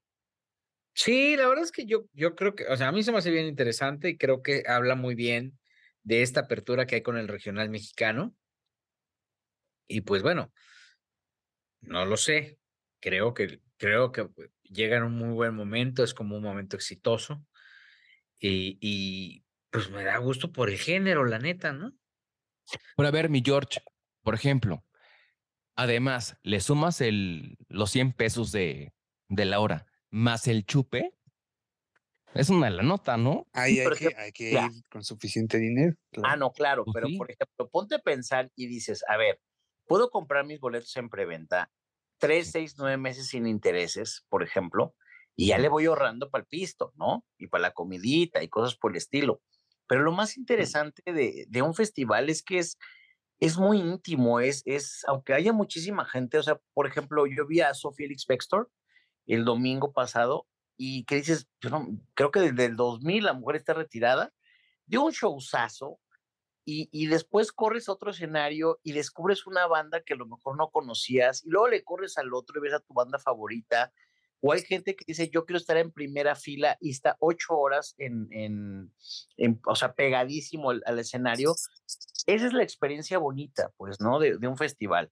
No te gustan los festivales, entonces, pues, espérate a que estas bandas tengan su concierto, pero no sé en cuánto estén los boletos de Nodal. Dices que en 800 pesos, Gil. Sí, sí, sí. Y los más caros están en 800 pesos, Gil. 850 estaba, pues son generales. Pues está muy accesible, ¿eh? Pero a ver, ok. Y así lo llena. Les costó un trabajo tremendo llenar el foro. Bueno, es que sin promoción también está cañón, ¿no? Por a ver, ok. Por más que seas el número uno. Espérame, pero espérame, pero yo, espérame, nada más para cerrar, Sebas. Este, yo creo que sí, o sea, se le metió mucha promoción. La neta. O sea, yo vi bardas y vi un montón de cosas. No, no, no, pero tráelo, tráelo a los medios, tráelo. ah, no, pero no de... interesa. O sea, el problema, bueno, hasta mañana jueves, ya para cuando ustedes escuchen esto, este, ya habrá pasado, pero, por ejemplo, convocaron, primero se llevaron a los medios que quisieron a España. Sí. ¿No? A todos los cuates de, la agencia de representaciones de, de Nodal. Porque no, porque además con entrevistas a modo de ni se les ocurra preguntarles por mi belly. ¿No? Pregúntele otra cosa, no sé, física cuántica o cualquier otra cosa, una pregunta, pregúntele cuál es el código postal de la colonia Nueva Santa María en Escaposalco pero no le preguntan por ver. Y después, este, ya hicieron, en, el jueves, hicieron una escucha para algunos medios de comunicación que no fueron a, España y que le van a hacer el caldo gordo para decirle en los elogios mutuos, qué gran sencillo, Nodales, que eres la gran estrella. Y aparte de eso, bueno, pues ya el concierto. Lo que tú dices es cierto, Joel. O sea, ya después de cuánto tiempo decidieron hacer eh, eh, la actividad en los medios, cuando la neta, pues si hubieran hecho esta Cuando vieron que no estaban vendiendo, es cuando vamos. Exacto, pues hubiera vendido más, ¿no? Pero es un mal que los artistas últimamente. Nadie quiere hacer promoción, nada más ponen la fotito en su Instagram, en su Twitter, y ya con eso ya creen que van a vender. Y esto es lo que ya habíamos platicado aquí, la cercanía que tienen con sus fans. Pero ya se vio que los fans ni compran boletos. No, pero es que hay tantas opciones, Gil. O sea, de verdad, a ver, Peso Pluma hace 15 días ni lo conocíamos y hoy tiene más reproducciones que Bad Bunny. O sea, el público también está. Pero a ver, que lleven a peso pluma a la Plaza México. A ver si te la llena. Pues Junior H la llenó, ¿eh? Dos días. ¿Quién sabe? Sí, sí, sí. Junior H. No, no me expliqué ese fenómeno, no, no lo vi venir nunca, ¿eh? Hasta, hasta que vi que me vendió los boletos para la plaza en creo que dos horas. Ni, ni, ni la Plaza México se imaginó que iban a tener esos resultados. la verdad es que, pero pues, está pero hoy. Porque mira, yo recuerdo que en diciembre estábamos platicando que grupo firme, que grupo firme, y de repente tuvieron un boom, y la verdad es que siento que, que ya pasaron, ¿eh? Tienen que, que, ver qué van a hacer porque yo ya no los veo como consolidados. Oye, por cierto. También pasaron que en Los Ángeles nada más van a ser un, un estadio este fin de semana. Sí, solamente el sábado, me parece. Claro, 70 mil personas, le cabe. Pero hay que ver cuánto regalaron, ¿no? claro. Eh, este Muchísimo, porque también pasó con, con Luis Miguel, ¿eh? ¿Qué? Que regalaron como 20 mil boletos, casi, casi. ¿Para Luis Miguel en dónde? Sí, en el auditorio. Ah, bueno, pues cuando. No, pero a ver, espérate. ¿Pero en cuándo? ¿Cuándo fue eso? ¿Apenas en esta temporada? No. A mí nunca me regalaron nada. No. No. es más, a mí justamente me regalaron como 300 boletos más o menos. Digo, exageré un poquito con el tema de los 20 mil, pero este, sí. ¿Pero ahorita, ahorita o antes? No, en la, en la temporada de la victoria, ¿no? En la última. Exactamente, sí. Ah, 2018. Sí, aquí el, aquí el auditorio Telmex ni lo llenó. Y acuérdate de los palenques. lo regalaron. Lo regalaron. Pues los palenques estaban todos tronados. O sea, les fue muy mal. De hecho, creo que todavía tienen, todavía deben una lana, ¿no? De aquella presentación. Ahora ya cambió lo, cambiaron los papeles. Veo que todo el mundo está como muy entusiasmado y queriendo ir a ver a Luis Miguel. A mí me tiene bien estresado esta gira y ojalá y arranque bien en la Argentina y no se enferme, ¿no? Ojalá la aguante, Gil, siquiera el primer mes, ¿eh? Sí. sí, caray. Tiene muchas fechas muy pegadas todas. Demasiadas, muchísimas. Oye, pero qué estrés, ¿no? Mucho. Para el promotor, muchísimo, porque con una fecha que no se haga, automáticamente una fortuna. de boletos, automáticamente pierde la garantía del venue que rentó, más la multa que puede venir de, de las Profeco de cada país, pues, ¿no? Exactamente. Y luego además que hay muchos artistas que lo que hacen es que si no hay tanta eh, eh, personas, no se presentan, ¿eh? no salen. Algunos cancelan, pero pues aquí, imagínate, no se presenta Luis Miguel, le van a quemar todo. No, no, ¿Vieron lo de Arad de la Torre con Joana Vegaviestro? Sí. Tremendo, tremendo. A ver, metidón de pata. Sí. Sí, fue un error tremendo, ¿eh? Yo creo que, que Arad debe de buscar ayuda, ¿eh? Porque los lives que hace, que fue el origen de este problema, pues parece que está regañando a todo el mundo y parece que está enojado con la vida, está enojado con su hermano, está enojado con todo el mundo, ¿no? Es que Arad es muy complicado, es muy complicado. Siempre ha sido como que muy como, este... Eso dice tu amigo Bisoño. Sí, no, es muy complicado. Muy sí, pero, pero al final pues tienes que buscar ayuda porque eres una figura pública y estás en un programa matutino, el más importante que tiene este país. Entonces, como que estarla regando de esta manera, y que yo recuerde, o sea, pues la verdad es que, a ver, cuando Joana lo dijo, nadie lo dudó. No, creo que no. Si yo hubiera dicho, oye, ¿sabes qué? Fíjate que me encontré a Gil Barrera y me dijo esto frente de mi hija, hubiéramos dicho, ¿Gil? O sea, que, pues, ¿qué le pasó a Gil, no? No, y es más, es más, Gil me mandó alguna vez con, con este, con Arat, y es de las personas más complicadas del universo, ¿eh? Sí, claro insoportable. ¿Por qué insoportable? ¿Qué, ¿Cómo lo viviste tú? A ver. Lo viví como que un tema como una persona como que muy, este, no hablo, no digo, este, es muy complicado. Yo he escuchado muchas historias como la tuya y yo tengo que ser muy justo también con, con Arad. Lo que a mí me ha tocado de Arad es una cosa bien diferente, ¿no? Eh, me ha tocado, he visto a una edad muy abierto siempre, muy dispuesto, muy, hasta bromista conmigo. Mm, Esa es la edad que a mí me ha tocado. En otra onda, o sea. O sea, siento que tiene estas dos versiones. O sea, por un lado puede ser buenísima onda, pero por el otro, Joel, ahorita te digo, siento que está pasando por una etapa complicada de su vida. Eh, no sé, hace tres años que no compartimos. Ok, o sea, pero independientemente estuvo tremendo esto que, que le pasó. Sí, fue un error, un error. Creo, una creo que Joana hasta se vio mesurada ¿eh? en sus comentarios, porque me lo imaginé perfecto el otro hombre gritoneándole ahí en la mesa. Sí. O sea, mentándole la madre, literal, y, y todavía no aceptando el error, porque, ay, no, pues yo lo más le dije ahí como que, ay, yo, en cuates, o sea, casi, casi nos abrazamos, y pues la realidad es que no. Y aquí es donde me llama la atención, porque pues lo dijo ella en Sale el Sol, se viralizó en segundos y en minutos ya estaba él ofreciendo estas supuestas disculpas a través de la pantalla de hoy. Y lo resolvió bien, ¿eh? Me parece. El hecho de que él saliera luego, luego a dar su postura y a ofrecer una disculpa, nos convenza o no, pero lo, así, lo hizo. Creo que lo, lo, resolvió bastante bien y de alguna forma apagó el fuego, ¿eh? Claro, y luego dio una entrevista afuera de Televisa, que eso también le dio mucho Exactamente. No sé si ubiquen ustedes a Ulises, pero Ulises es un tipazo. O sea, tipazo. sí, sí. Tipazo. Sí, pero no se hablan, no se hablan y creo que es muy fracturada la relación. Muy, muy, muy cañón. Y ahí, aquí, ahí sí te puedo decir, yo vi una entrevista, creo que con Jordi Rosado y Arad, y ahí sí no te sé, o sea, no, no puedo agarrar partido porque él dice que se alejó de, Ulises porque como que Ulises esperaba que el otro lo, acogiera y lo llevara con los productores y cosas por el estilo y que no quiso Arad y que el otro se enojó. Pero también conociendo Ulises dices, pues no lo veo así, la verdad. Sí, dijo, yo sí siento que es bien lamentable. Lo que yo no estoy, miren, yo no estoy como tan convencido de que, por ejemplo, de agarrar un medio y, llevarte un, asunto personal al medio. Y no es la primera vez que Joana lo hace. Ya lo ha hecho muchas veces y ya vio que la fórmula le funciona. No sé para las dimensiones, las amenazas y eso, si ya llevártelo con un abogado y decir, oye, y ya después detonarlo en tu propio medio de comunicación.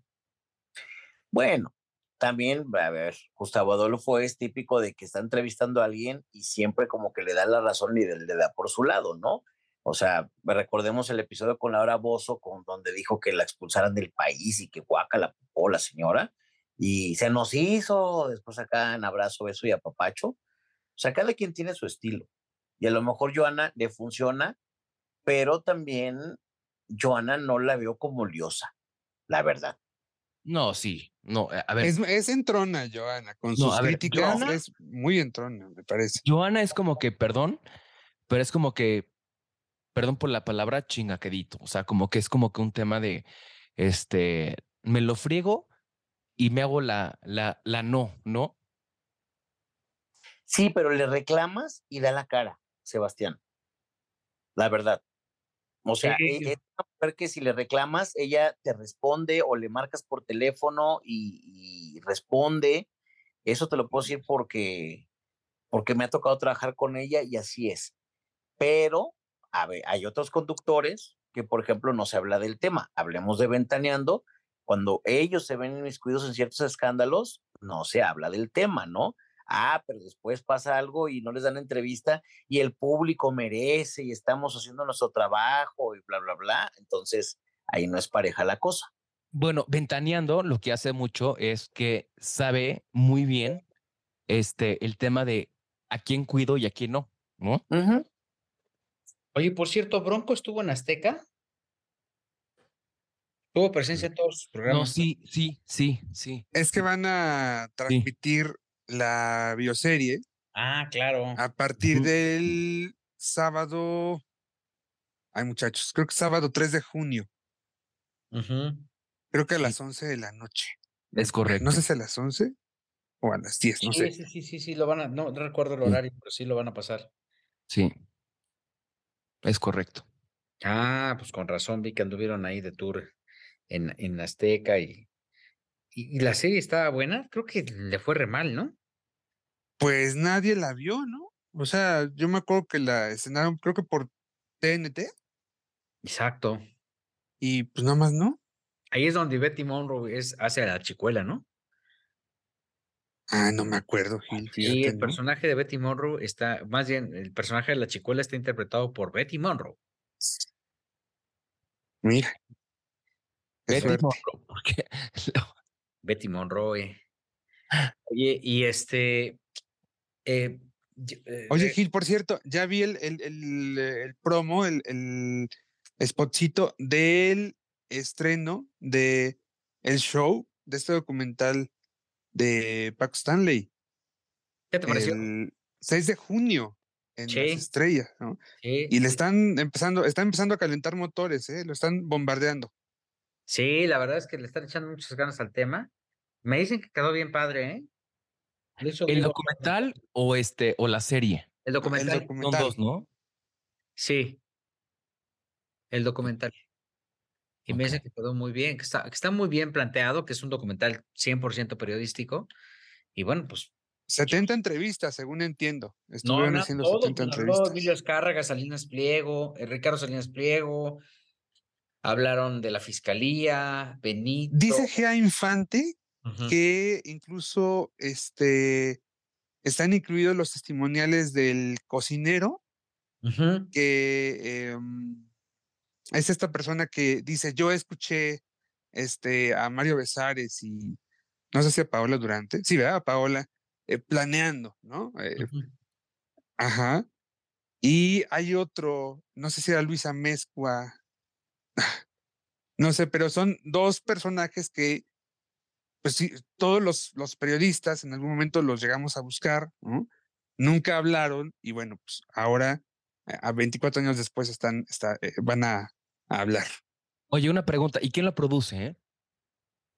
La produce VIX, eh, es producción de N+, que es lo que antes era Noticieros Televisa, y este, y, bueno, pues ahora ellos lo produjeron y se va a transmitir por VIX. Es de... Yo lo que, sé... Diego Enrique, ¿no? Osorno. Yo lo que sé, yo lo que sé es que quien realmente sabe la historia de lo que pasó se llama Benito Castro. Mm. Pues También lo entrevistaron, me parece. Ojalá que, está- está no, ojalá que lo haya contado. No, no, Benito Castro sí está entrevistado. No, no lo cuenta, no lo cuenta. Ah, No bueno. lo cuente, pero sí está entrevistado. Porque, bueno, yo lo que yo sé es que realmente el que sabe la historia se llama Benito Castro. Ah, Hace tiempo declaró que era una cosa que él quería ya, o sea, que no iba a hablar porque simplemente Paco ya no estaba. Exacto. Sí.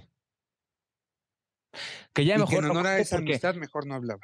Exactamente. Y ya mejor no cuento porque ya luego me meto en, en problemas y.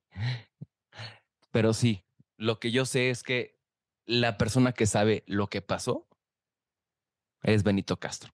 Y ya llegó Ivonne de los Ríos. Ivonne de Ya los llegué, Rayos. aquí estoy. ¿cómo ¿Dónde estás? estabas, Ivoncita? Es que hubo cumpleaños aquí en la casa, oye. ¿Quién cumplió Nos iba años? gorrones, ¿verdad? Mi tía Rocío. Ay, no, con los gorros es mi familia. Ah, Los ¿Por gorrones qué no nos convocaste para ir a grabar el podcast a tu casa con la familia? No nos invitas. Eh, Este, este, eh, bueno, ya saben, lo que pasa Se es está que cortando la conexión, dice yo. oye, Ivonne, ¿Qué pasó? te qui- quiero comentar algo que no, no, no quise comentar en redes, pero Ah. yo admiro mucho tu trabajo, me encanta lo que haces, eh, lo que, o sea, en radio, en tele, etcétera. Y hace poquito, pero? ¿cómo? No, no, no, no hay pero. O sea, me- un- uno de tus haters, creo que te faltó al respeto de una manera que no me gustó y, y tú contestaste muy polite. Yo le hubiera A ver, mentado ¿qué dijeron? ¿Qué dijeron? Acuérdate que pusieron ay, la gorda de Ivonne de los Ríos, no sé qué, bla, bla, bla. Bueno, a ver, yo. La verdad es que casi no recibo hate en redes. Yo creo que el 99% de la gente que me escribe, que gracias, afortunadamente es mucha, eh, tengo buen engagement con la gente, con el público. eh, La mayoría de la gente me escribe cosas maravillosas.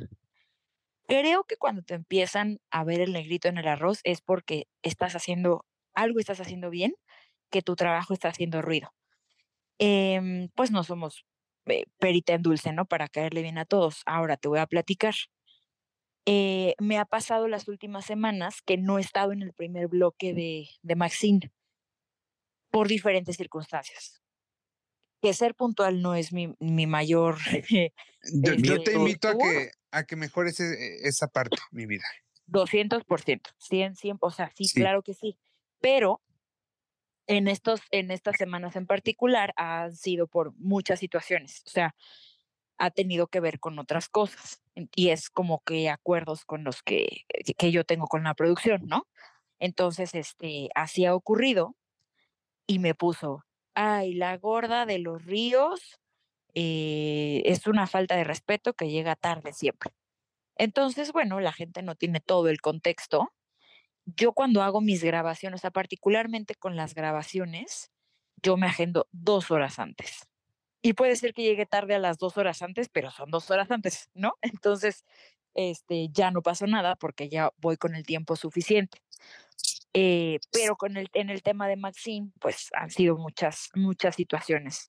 Eh, como saben, yo soy freelance, tengo que hacer muchos otros trabajos que me permitan, pues, Mira, mantenerme, ¿no? Eh, Entonces, Ivonne, yo aquí nada más te digo, este, como, como audiencia, como público, a mí de pronto, sí me, me, frique- me friquea que uno de los conductores se integre a mitad de bloque o en el segundo bloque. Me pasó no, creo que 200, ayer o, o 200%. antier con Liz Con López, Liz. ¿no? Ahí con Y Maxine, por ejemplo, lo vi. que de repente llegó, así como que se apareció de la nada, ¿no? Bueno, Insisto, este, son diferentes contextos. por- O sea, seguramente, tiene muchas. te ajá, invito y la gente, pues, se saca de onda, ¿no? que eh, lo que esté en tus manos, lo que dependa de ti, hagas lo que sea, lo soluciones. Yo tengo una frase que, que, que me gusta mucho aplicarla, ¿no? Mi frase es, el aire es sagrado. ¿Sí? Pase lo que Totalmente. pase, hay que estar. No, y lo, lo les juro entiendo, que- lo entiendo Que perfecto. cuando n- llego dos minutos tarde a, a- a la cabina, así, porque me llega a pasar por el tráfico sobre todo, es así, o sea, me quiero dar de a topes en la pared porque eh, no me gusta. Tengo un gran problema con ese tema. Por eso ahora eh, estoy diciéndote todo esto, ¿no? No, sí, por supuesto, y tampoco es una cosa que yo te diga, ay, a mí me encanta. Como Pero te, la bronca, a ver, ¿cuál fue? te- ¿Que llegaste tarde? Pues- ¿Por eso se puso loco el hater? Pues una señora La me puso que gente soy la gorda de loca los de ríos, todo. que soy la gorda de los ríos. O sea, lo que puso en realidad en el mensaje, pues nadie lo vio porque todos estaban atentos a que puso la gorda de los ríos. Y yo, ya saben que no bloqueo gente, que no dejo de contestarles, porque al final, pues para bien o para mal, se tomó el tiempo de, de hablar de mí o de mi trabajo. Entonces yo lo que le dije fue, gracias por escucharnos. em, como, te, como les reitero a ustedes, porque esto que ha pasado va a seguir pasando y va a volver a pasar. Por supuesto, lo que esté en mis manos, claro, adelante. ¿Y a qué viene va a el seguir tema? ¿A- pasando, ¿A qué viene el comentario? Porque, o sea, puso que, que, que, que falta de respeto de la gorda de los ríos, que siempre, este, que, llega tarde al, al programa de Maxim, porque les comento que más o menos, este, no sé si dos semanas, no entré en el primer bloque. Entonces, este, bueno, y una semana antes fue cuando no me dejaron pasar por la escoba. Entonces, o sea, pues pasó, ¿qué hago? Pues no me dejaron pasar porque traía mi escoba, ¿no? Claro que si yo hubiera llegado media hora antes, pues eso no hubiera ocurrido. Em, ¿Cómo que llevabas una escoba? soy- Perdón, me perdí. Sí. pues es que mandaron un mail de, eh, de Grupo Fórmula para invitarnos el, el viernes, que era 29 de abril, o, o bueno, o sea, iba a ser Día del Niño, a que nos vistiéramos de como niños y que estuviéramos en el programa. Entonces yo me disfracé de Harry Potter y me llevé la capa, la, bu- la escoba, este, todo, y conseguí una escoba. Entonces llegué con mi escoba, pero era una escoba real, grande, o sea, de escoba como la de Cantinflas en el barrendero. Entonces, este, no me dejaron pasar con la escoba y tuve que pasar por proveedores y meterme por el estacionamiento caminando. O sea, o sea, son cosas que pasan, no me dejaban pasar porque pues no es común que llegues a una oficina, discúlpeme, este, que llegues a una oficina con una escoba.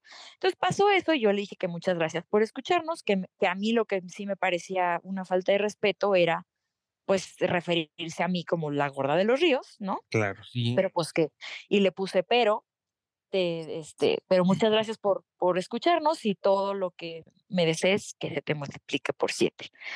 Y eso fue lo que pasó. Entonces, pues ya saben que, sí, o sea, nunca contó, o sea, Oye, no ver, creo, una pregunta, ¿por qué no Sí. te dejaron pasar con la escoba? No entiendo. pues porque no. son porque es políticas del edificio. Exacto. ¿Pero ajá. qué? O sea, bueno, no sé. No, de Pues sí, veras, eh, en, el reglamento del edificio está este ese punto que si la administración considera que no estás este eh, um, cumpliendo los reglamentos en cuanto a, a, a vestuario, ¿no? A, ver, vas ropa. caracterizado, o sea, o sea, Tiene, Sí, pero o sea, fue una pues, es un tontería, pero al final, pues al final la policía hace su trabajo. Ahí No, ojo, eh, no es cosa de fórmula, es, es cosa del edificio. No estuviera Alfredo Palacios, ¿por qué él se lo hubiera dejado pasar? No, fíjate que no. Pues el otro que- día han llegado invitados este, al, al edificio eh, que por una u otra razón pues, no, no tienen acceso y, y sí es muy complicado. Ha habido gente que la han dejado afuera. a ver, Pues a mí se me dejaron pasar, pero a traía ver, mis de acuerdo, de acuerdo. Pero a ver, lo que no entiendo es, si vas caracterizado, es muy diferente a que no vayas caracterizado. O sea, vas con una vas de bruja o vas Sí, de claro. Harry Potter. O sea, la Chupitos que, no va entrar a fórmula, ya nos quedó claro. Como la Chupitos, pues No, a bueno. no ser que haya un memorándum eh, que se tramite 24 horas antes. Lo que pasa es que justo, o sea, yo no llevo memorándum porque tengo gafete, bueno, una entonces pues, vez- quiero entrar y Una vez me tocó en Televisa que estaba Sheila saliendo y armó un pedo. O sea, perdón por la palabra. Armó un desmadre, ¿no? Ah, Este, menos mal. no, que porque vaya lío. No, sí, no, no, no, no, no, que porque traía su maleta, ¿no?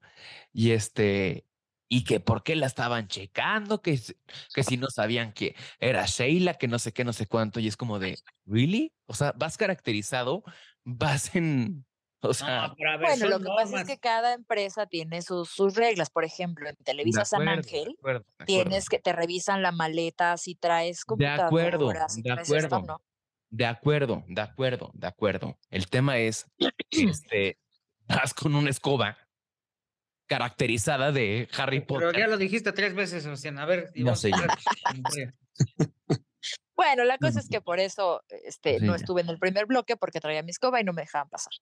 Este, y me pusieron que la gorda de los ríos y pues es como, pues, pues no, o sea, no está padre que te expresas así de alguien, pero al final todos son libres de, de decir lo que sea. Insisto, del 100% de, de comentarios que, que me escriben, el 99% son positivos. Y cuando, cuando vienen a, a comentar, o sea, si alguien te dice, oye, hoy te equivocaste en el programa, hoy este, no lo dijiste bien, no me gustó tu cápsula, este, dijiste una tontería, que te, o sea, ese tipo de cosas, ¿no? De, tu conducción no fue buena, no sé, pues bueno, y, y se acepta, ¿no? Pero que vayan y te digan que la gorda, cuando llevo 40 días a dieta, aparte, o sea, no, pues ya, pero, pero insisto, no creo, espero, ¿verdad? Jamás ir y contestarle mal a nadie, porque pues no, o sea, no, no, no es la educación que he recibido. Entonces dudo mucho que un día yo le diga, ay, gorda tu mamá, ¿no? O algo así. Pues no, no va a pasar. Entonces Oye, una pónganme lo que pregunta. quieran, o sea. De acuerdo. Una pregunta. ¿Y quién fue la gente que te, que te insultó? Una, o sea, una señora, mujer, eh, ¿Qué? que, ajá, o sea, una señora me, me puso eso, obviamente me metí a estoquear. Y lo que estuvo padre es que, te digo, de mil comentarios, no sé si he recibido mil comentarios, no de 100 comentarios, pues ese fue malo, pero mucha gente, yo ni siquiera como que lo cité ni nada, pero supongo que vieron mi respuesta y esa gente me, me defendió, o sea, gente que, que, que vio por ahí fue como de, ¿cómo te pa qué, qué te pasa? Si este, Ivonne es padrísima, pero ¿por qué? ¿Y por qué hablas de ella? Entonces fue como, ah, pues qué padre, qué, ay, qué padre, ¿no? Señora, A ver, soltero, a Este, arreglar y ya. tu relajito porque tú fuiste el que empezó. de Tú Dios, fuiste. No, yo nada más quería decir que me encantó la forma que contestó, o sea, nada más, pero ustedes hicieron bolas ahí con que no, que si la escoba, que si volabas, que si no volabas, o sea, no, bueno, ya, ya no sé, ya no sé. Simplemente era, a mí, Ivonne de los Ríos me merece todo el respeto del mundo, Gracias, eh, Jorgito. como compañera, como amiga, como mujer, y se me hizo muy duro el comentario, además en una época donde ya no nos debemos de meter con el cuerpo, para empezar, y segundo, pues como que escudarte en una red social nada más para decir eso, tú no sabes si, si te puede afectar tu día, tu desempeño, etcétera, era todo, y quería darle mi solidaridad a Ivonne, pero Muchas gracias, Jorgito. Sí, no sé, no seamos mala onda, ¿no? O sea, porque como dices, pues no sabes cómo puede afectarle a otras personas. A mí en ese momento, pues no, la verdad no me afectó, pero no sé si en otro momento, no sé si el día que me explotó el licuado y tenía hambre, tal vez sí me hubiera afectado, ¿no? De, ay, me explotó el licuado y no como y me ponen gorda. Pero además es Pero- la postura es retrógrada, ¿no? Como bien dice Jorge, pues es absurdo ya el tema de, ay, tu hermana la gordota, ¿no? Te decían, ¿no? No, no, tu sí, papá ¿sabes qué es me pasa? bombero. ya ves que viajo mucho de repente eh, de Ciudad de México, Guadalajara, y cuando ves a alguien, siempre el comentario es, ¿cómo estás? Bla, bla, bla, Jorgito, no sé qué, y el siguiente comentario es, ¿estás más delgado o estás más gordo? Sí. E- ese es el comentario. Qué bien estás. Ay, te veo más llenito. Así, creo que, digo, a mí la verdad no me afecta. Ahorita estoy felizmente panzón. Y este, pero, pero como dice Ivonne, o sea, capaz que te puede deshacer tu día, ¿no? Y sabes qué? Y lo más triste y lo más preocupante es que entre mujeres, ¿ok? Que hay tanto el tema de apoyarnos y todo eso, decirnos gordas, o sea, ¿really? O sea, o sea, es una estupidez. Acuérdate que entre mujeres podemos despedazarnos, Sebastián. Sí. Pero Pero jamás. no, todo bien. Nos pero todo haremos bien, daño. todo ok. Y Pero tú estás hermosa mi corazón, escucha, además de todo. Gracias. Estás preciosa, guapísima y te queremos Ay, un chingo. gracias. Les Y este agradezco te mucho. retamos, Eres una niña con, con mucha luz. Además, yo que eh, la gente no lo sabe a lo mejor, pero todos los viernes, Ivonne, tú y yo nos encontramos, ¿verdad? Sí, sí, sí. nos sí, damos un abrazo, sí. Y este, A ver, ¿dónde se encuentran? Come solos. En fórmula. Y en la en Porque ella fórmula. sale de por invitarnos, ¿eh? Ah, ya. Ella sale Pues de es que es en fórmula. Pues Ah, ya. gracias por invitarnos. Nos damos un abracito y, y listo. Yo dije, ahí se van al pedicure juntos. Ah, bueno. Claro, ya vamos. No, a ir. Ivoncita siempre está armando plan en, eh, ahí en Fórmula para las tardes del viernes, ¿eh? Siempre está viendo qué va a hacer, a dónde va a ser la party. No, bueno, yo ¿A para la dónde? gente que, que nos escucha, realmente es que Ivonne es una preciosura de mujer. Oye, está muy... ¿Qué, qué, qué pasó? ¿Cuánto les debo? ¿Qué pasó? Pues mucho, no sé, pero este, Pues es que cobras muy caro, hija. O sea, media No, Además tengo que decirles algo también. Se enfiesta bien bonito. Y vos, ya me contaron. No, cambiamos el tema, ya le dijo borracho este. Ya me Oh, no, pues me gusta cómo se enfiesta, la disfruto mucho. Porque no eres policía, porque ya me contaron que la Oh. tuvieron que sacar dos veces el torito. Porque, ah, Ni una, ni una. Ni que fuera Fabiruchis. Gloria Estoy en, pues, posibilidad de les- les- confirmar, estoy en posibilidad de confirmar que Ivonne de los Ríos ha recurrido a los servicios del abogado Gustavo Herrera para sacarla del torito. Para sacarme este pues, unas tres, cuatro veces ha pasado, pero, A ver, pero bueno, cuéntanos. pues por eso, por eso vine al, al programa para poder pagar los, los servicios del abogado Del, maestro Herrera. A ver, cuéntanos. No, Cuéntanos. pues ya, ya, ya, ya, ya fue demasiado bullying, ¿no? Ya, Ya oigan, no que llego tarde, que estoy gorda, que, me ahora soy este borracha y prófuga. Ah, no es cierto. No, no es Chisme, que les cuento un chisme. Sí. Oigan, hoy fui a este a ver a Sebastián Rulli, Ariadna, Ariadne Díaz y perdón y este y Rocío Campo. Bueno, también estaba Patricia Reyes Espíndola, Lisa Owen y Dominica Paleta, porque están haciendo una serie que se llama Más allá de ti. Y Más allá de ti la van a soltar el viernes. Supongo que este programa salió un día antes, pero si no, la sueltan hoy.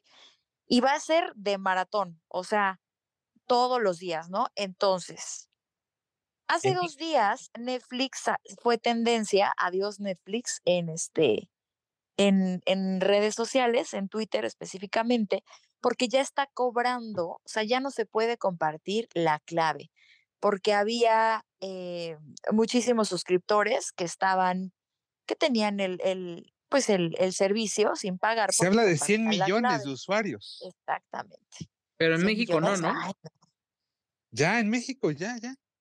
pero 100 millones, mm, no, yo creo que a lo mejor un cerito menos, no lo sé, pero eran muchos, ahorita, ahorita les No, pero 100 millones informativo. a, a nivel global.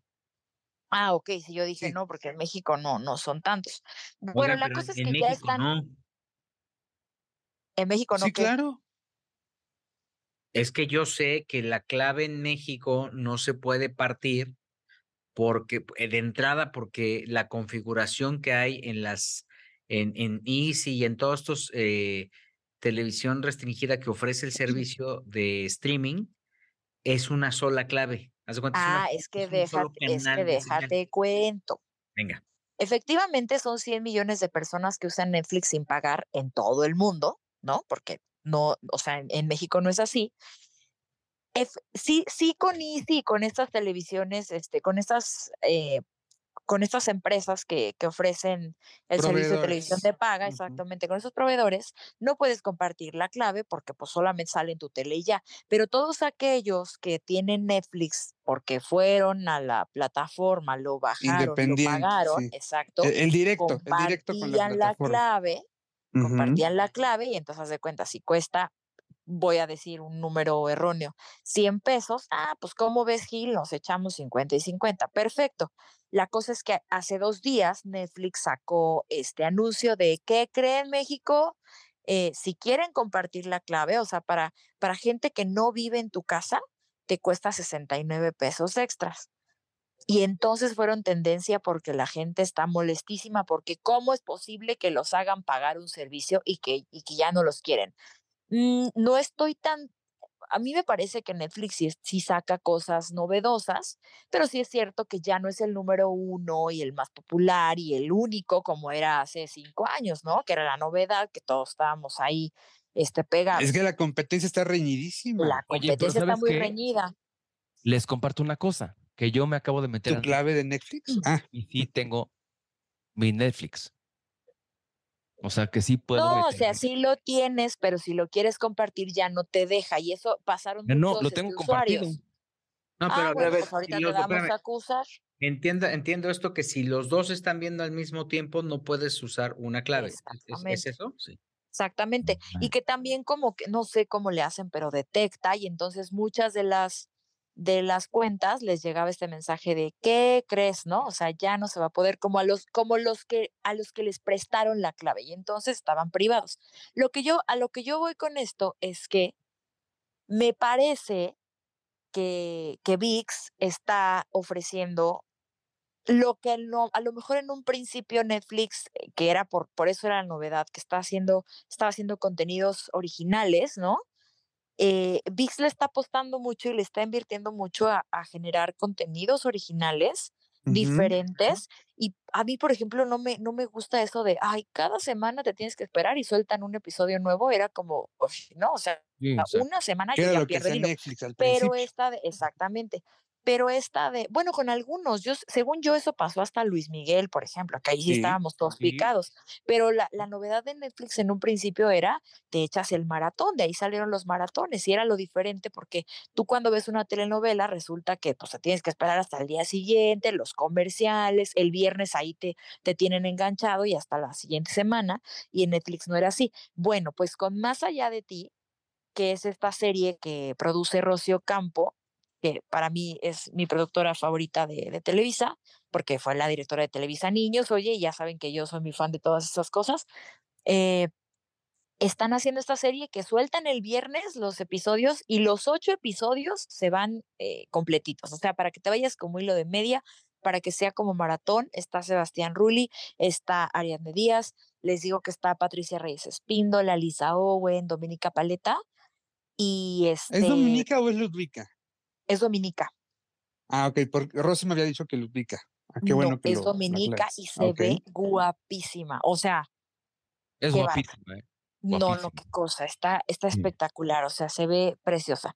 Y entonces es un thriller, pero este, pero trae como suspenso y acción, y aparte lo grabaron en, en Estados Unidos y En, en la en frontera. Tijuana, en en Ciudad Texas, Juárez, exactamente. Entonces creo que es una buena propuesta. Y ya que básicamente este, eh, Ruli da vida a un ex policía que de pronto un día descubre que se puede comunicar con los muertos. ¿Es político. Mira, la, la policía es Ariadne y. Ruli es un político. Y resulta que Ruli, este, su, su esposa es Dominica, está muerta, pero ahí sigue. Ahí es donde está todo el meollo del asunto. Y este, pues al parecer está muy buena. Mañana va a haber un screening. Tengo entendido, este, Gil, ahí hubo una dinámica con, con TV y novelas. Y este, y el viernes sueltan todos los, los episodios y me pareció muy interesante el elenco, además, oye, a ver, Patricia Reyes Espíndola, que además, pero Fear the Walking Dead, pero escuela, pero telenovelas, pero, o sea, y ella me cuenta que de verdad, sabiendo que Rosy era la productora y que iba a hacer una serie por primera vez, que eso fue suficiente para decir, yo voy.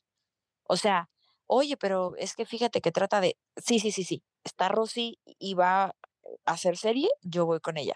Y la verdad es que sí ha dado mucha confianza a esta productora que en un tiempo entiendo que también fue la, no sé, no sé exactamente cuál era el, el puesto oficial, pero era como la, pues la directora de contenidos, una cosa así de Televisa, ¿no? O sea, la verdad me parece La una, vicepresidenta de producción. exactamente, eso era ella y, y lo ha hecho muy bien por todos lados y cosa que emprende, cosa que le pega. Digo, ahorita ya van con la quinta entrega, me parece, de las de los Ujú. de vencer y pues todas les ha ido muy bien. Entonces, Es una gran este, franquicia. ¿eh? Vencer. sí, es una gran franquicia que de hecho ya se va a estrenar próximamente.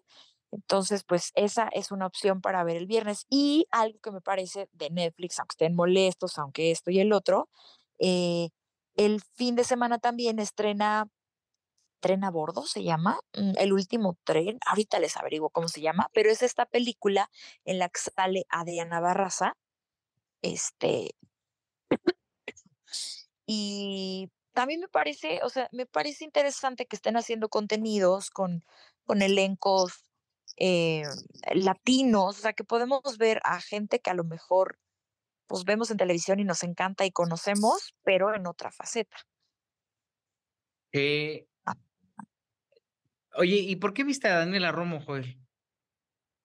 Ah, precisamente porque, porque fue la presentación de las la música de Vencer la Culpa eh, y presentaron a las intérpretes de, de las canciones. Cada eh, mujer, cada personaje femenino protagonista de esta historia, que siempre son cuatro, va a tener su propia canción.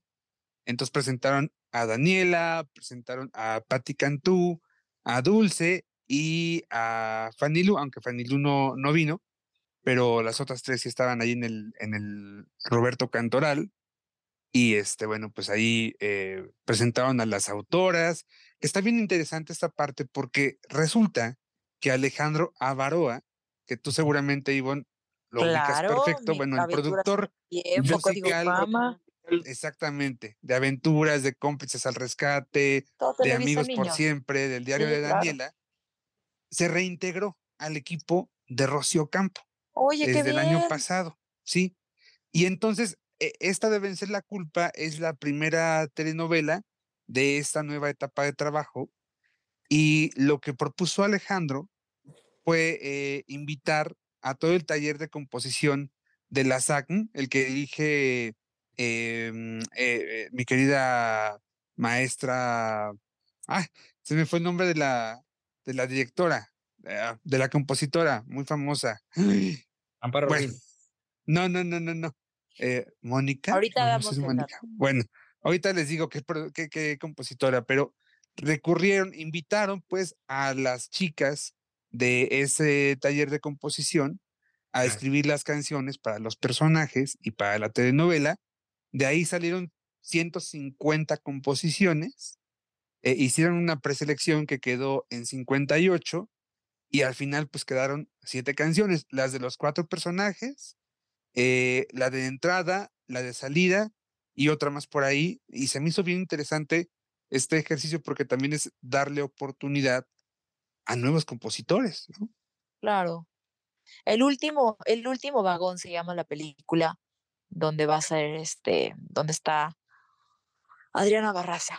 Y la señora que no te acuerdas se llama Mónica Vélez. Exactamente, la señora Mónica Vélez, tal cual. Bien. Discúlpenos. Es que ya es nochecita y ya estamos. Tengo mis lapsus, tengo mis lapsus. las cosas. Es de COVID, es la consecuencia del COVID, ¿te ves? Oye, y entonces, qué Daniela, ¿qué tal Daniela? ¿Cómo está? Está maravillosa, eh, mm, estaba encantadora y además súper asediada por todo el mundo, todo el mundo quería saludarla, todo el mundo quería entrevistarla, ella súper amable con, con todos como siempre, eh, y, y, yo no la había visto exactamente, eh, ella fue de las últimas figuras que entrevisté presencialmente antes de la pandemia. Curiosamente, además, en un evento de Rocío Campo.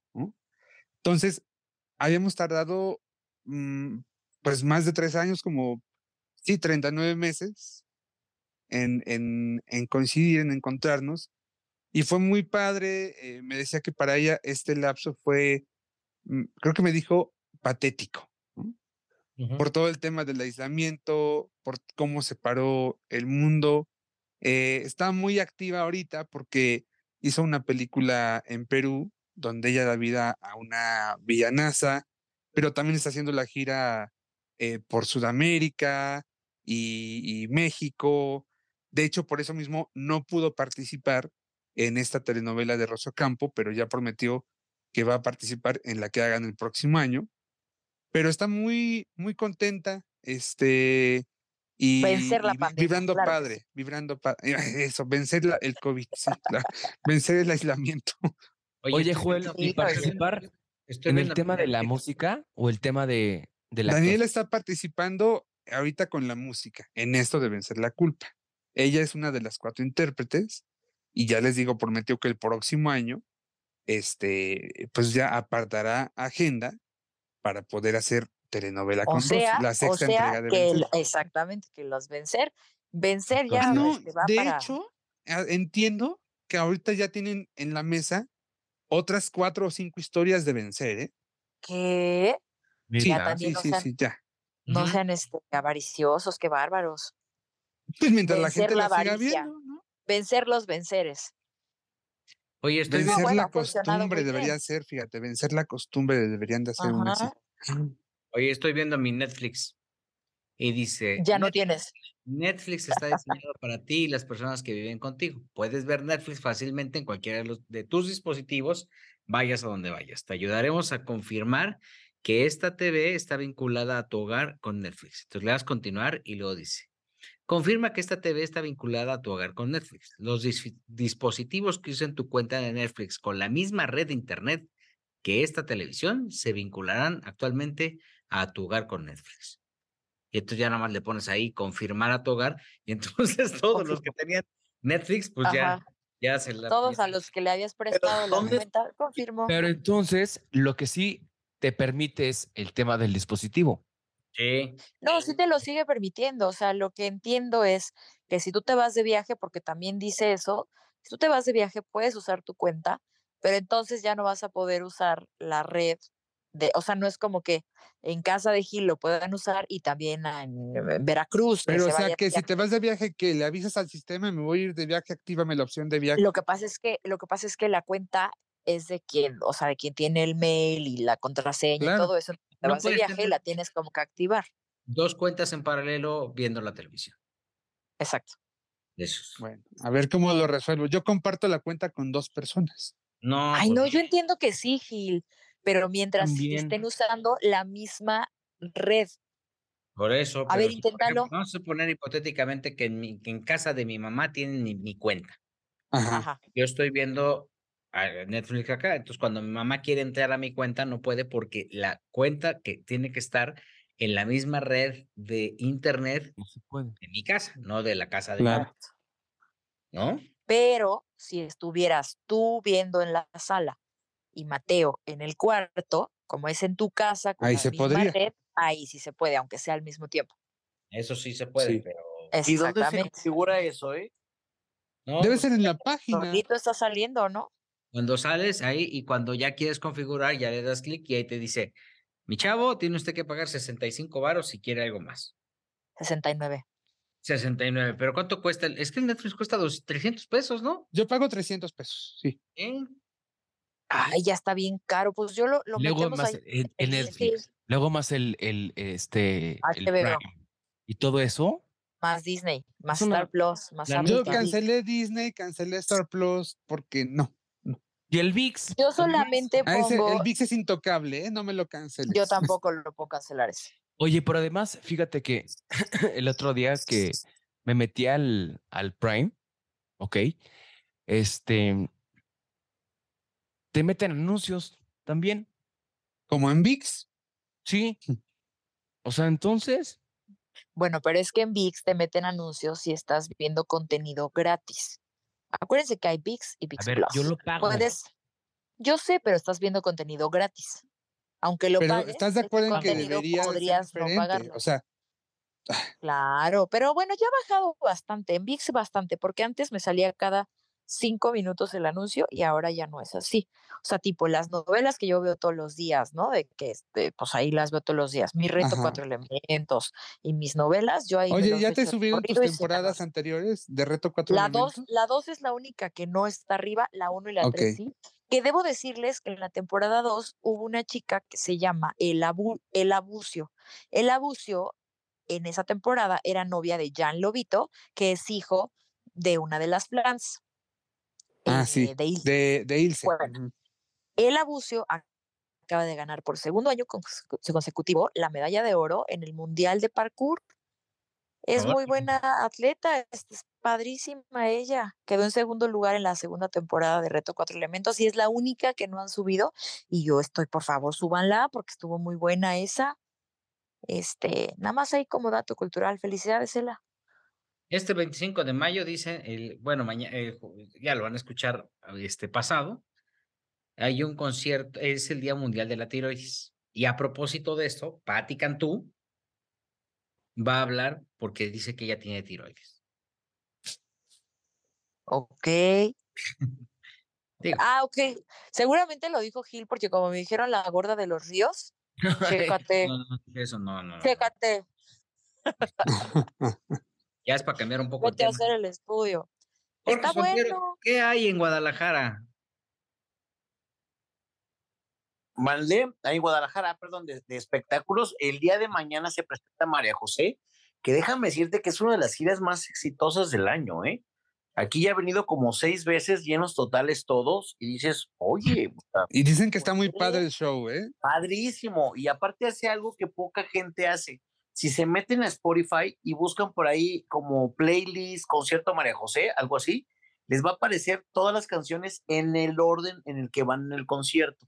Esto es con la idea Ah. de que la gente, o sea, no esté esperando, como decía Gil, de que, ah, me pusieron esta, voy al baño. No, ya que la gente sepa, las coreé y que no, no sale con que no me gusta esta, me voy a esperar y cosas Que las aprenda. Exacto, para que se las aprenda todas. Ah, Pues creo que es la primera artista que hace eso, ¿eh? la primera mexicana que, que hace ese tipo de cosas. Va a estar dos días en Auditorio Telmex, lleno total, entonces está bastante interesante. Y ya nos vamos a ir hasta el 3 de junio con eh, Raúl Alejandro, que va a hacer lo propio en el estadio 3 de marzo. O sea, ya había estado en el Auditorio Telmex, pero ahora se va al estadio 3 de marzo. Entonces veremos qué tanto éxito tiene por aquellos rumbos. Y hasta ahorita está ¿eh? tranquilo. ¿Mande? Aquí le fue súper bien a Raúl Alejandro. No, pues que está de, de moda, pero allá en donde estuvo, en el foro. No, Sol. Es foro. el de aceleraste mis latidos. ¿Es ese? Este mero, mi bon. Que me gusta todo de ti. ¿Sí es ese? Es ese. Y es el novio de la Rosalía. Exactamente. El mismo. Ah, El pues sí, muy exitoso. Oye, él, pero, pero no me dejes fuera a María Guadalupe Araujo Young, alias Ana Gabriel, Jorgito. Que le fue re Ah, bien. Ese no es de Moa, ese no es de Moa. Ya les había dicho que. Lo sé, lo sé, pero no me la dejes fuera. No, es que no tengo mucha información. Lo único que sé es, y ya lo he comentado aquí, es que se vendieron los boletos. Entonces, mucha gente Se temprano pelearon. a las 10 y se pelearon después porque los revendedores y porque la gente se metió en la cola. Entonces, imaginarán el escandalazo, pero yo creo que voy, voy, a, voy a ir a verla. ¿eh? Quiero llorar. a Ay, pulso. a mí me encanta, ya me la perdí, oye. Nunca la Es he un gran podido ver show. en vivo. Es un gran show. este, Ana Gabriel. Siempre Oye, quiero verla. que está entera y que está cantando súper bien. Me dijeron quienes fueron a verlo, a verla a las Arenas Ciudad de México. Arena Ciudad de México. Me dijeron qué bárbara está, pero a todo lo que da. Y me da mucho gusto porque es bien buena onda. ¿Sabes que doña Ana Gabriel, ella cantaba en, o sea, cantaba en donde podía, ¿no? Sí. Sí. Y la verdad es que no importaba el bar, pues, a- aunque fuera un bar a- este, de esos de, pues, Mala no muerte. dudosa reputación, porque pues no, pero este, Así como el Marra, chiquito, como el. Marra, ¿como el qué? No, y pasa, ¿eh? como el Marrakech. No, no, no, más abajo todavía. Amo. No, no, no. El Marra es un lugar en el centro Ah. que es así como muy chacaloso, en la calle de Tacuba. Ah, yo pensé que te referías al Marrakech. No el Marrakech de Zona Rosa, no, no, no. Ah, no, no, no, y sí, y sí es. Que está enfrente de otro lugar que se llama La Virgen, por cierto. No, bueno. No, bueno, Joelito ya sacando el croquis de todos sus Y de ahí conocimientos. te sales Y y, del pasas lado a Teatro derecho. Garibaldi. Y si busca la caricia, ¿dónde, Juelito? En el piso Este, en 4, cualquiera de los tres encuentras. Oigan, lo que sí me dijeron de Ana Gabriel es que ya viene buena onda, porque hay que recordar que en Estados Unidos se la pasaba regañando a la gente. Es una tipaza. Me no dijo, es cierto. No, sí.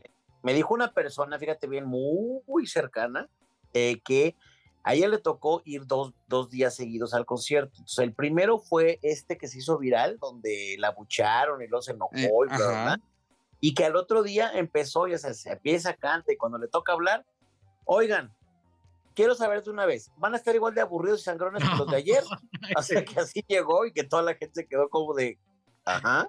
Es que es muy franca. Sí, es- es muy sí. derecho. Es una tipaza. Pues sí, pero uno va a verla cantar, no que te dé un discurso político. No, Ok, tipaza. Bueno, pues creo que ya no tenemos nada más, ¿no? Ya, ya cuánto llevamos. Un montón. Estamos Yo estoy Llevamos una hora las dos 48. horas. Ujú. Pues ya, ya llevamos bastante. Desde Guadalajara, Jalisco, el señor Jorge Soltero. Muchísimas gracias, gracias por escucharnos y ya no nos digan gordos, estamos bien contentos. Porque ustedes lo pidieron. Ivonne de los Ríos. Gracias.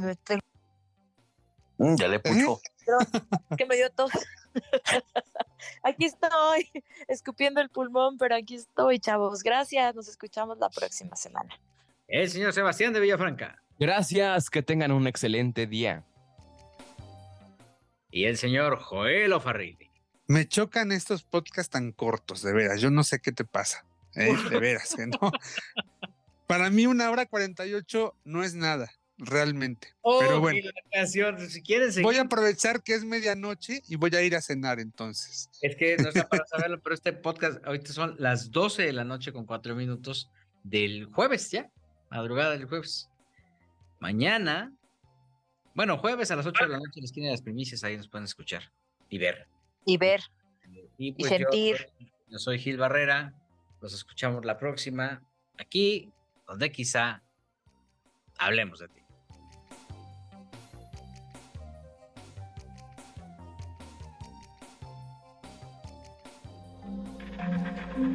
Este audio está hecho en Output Podcast.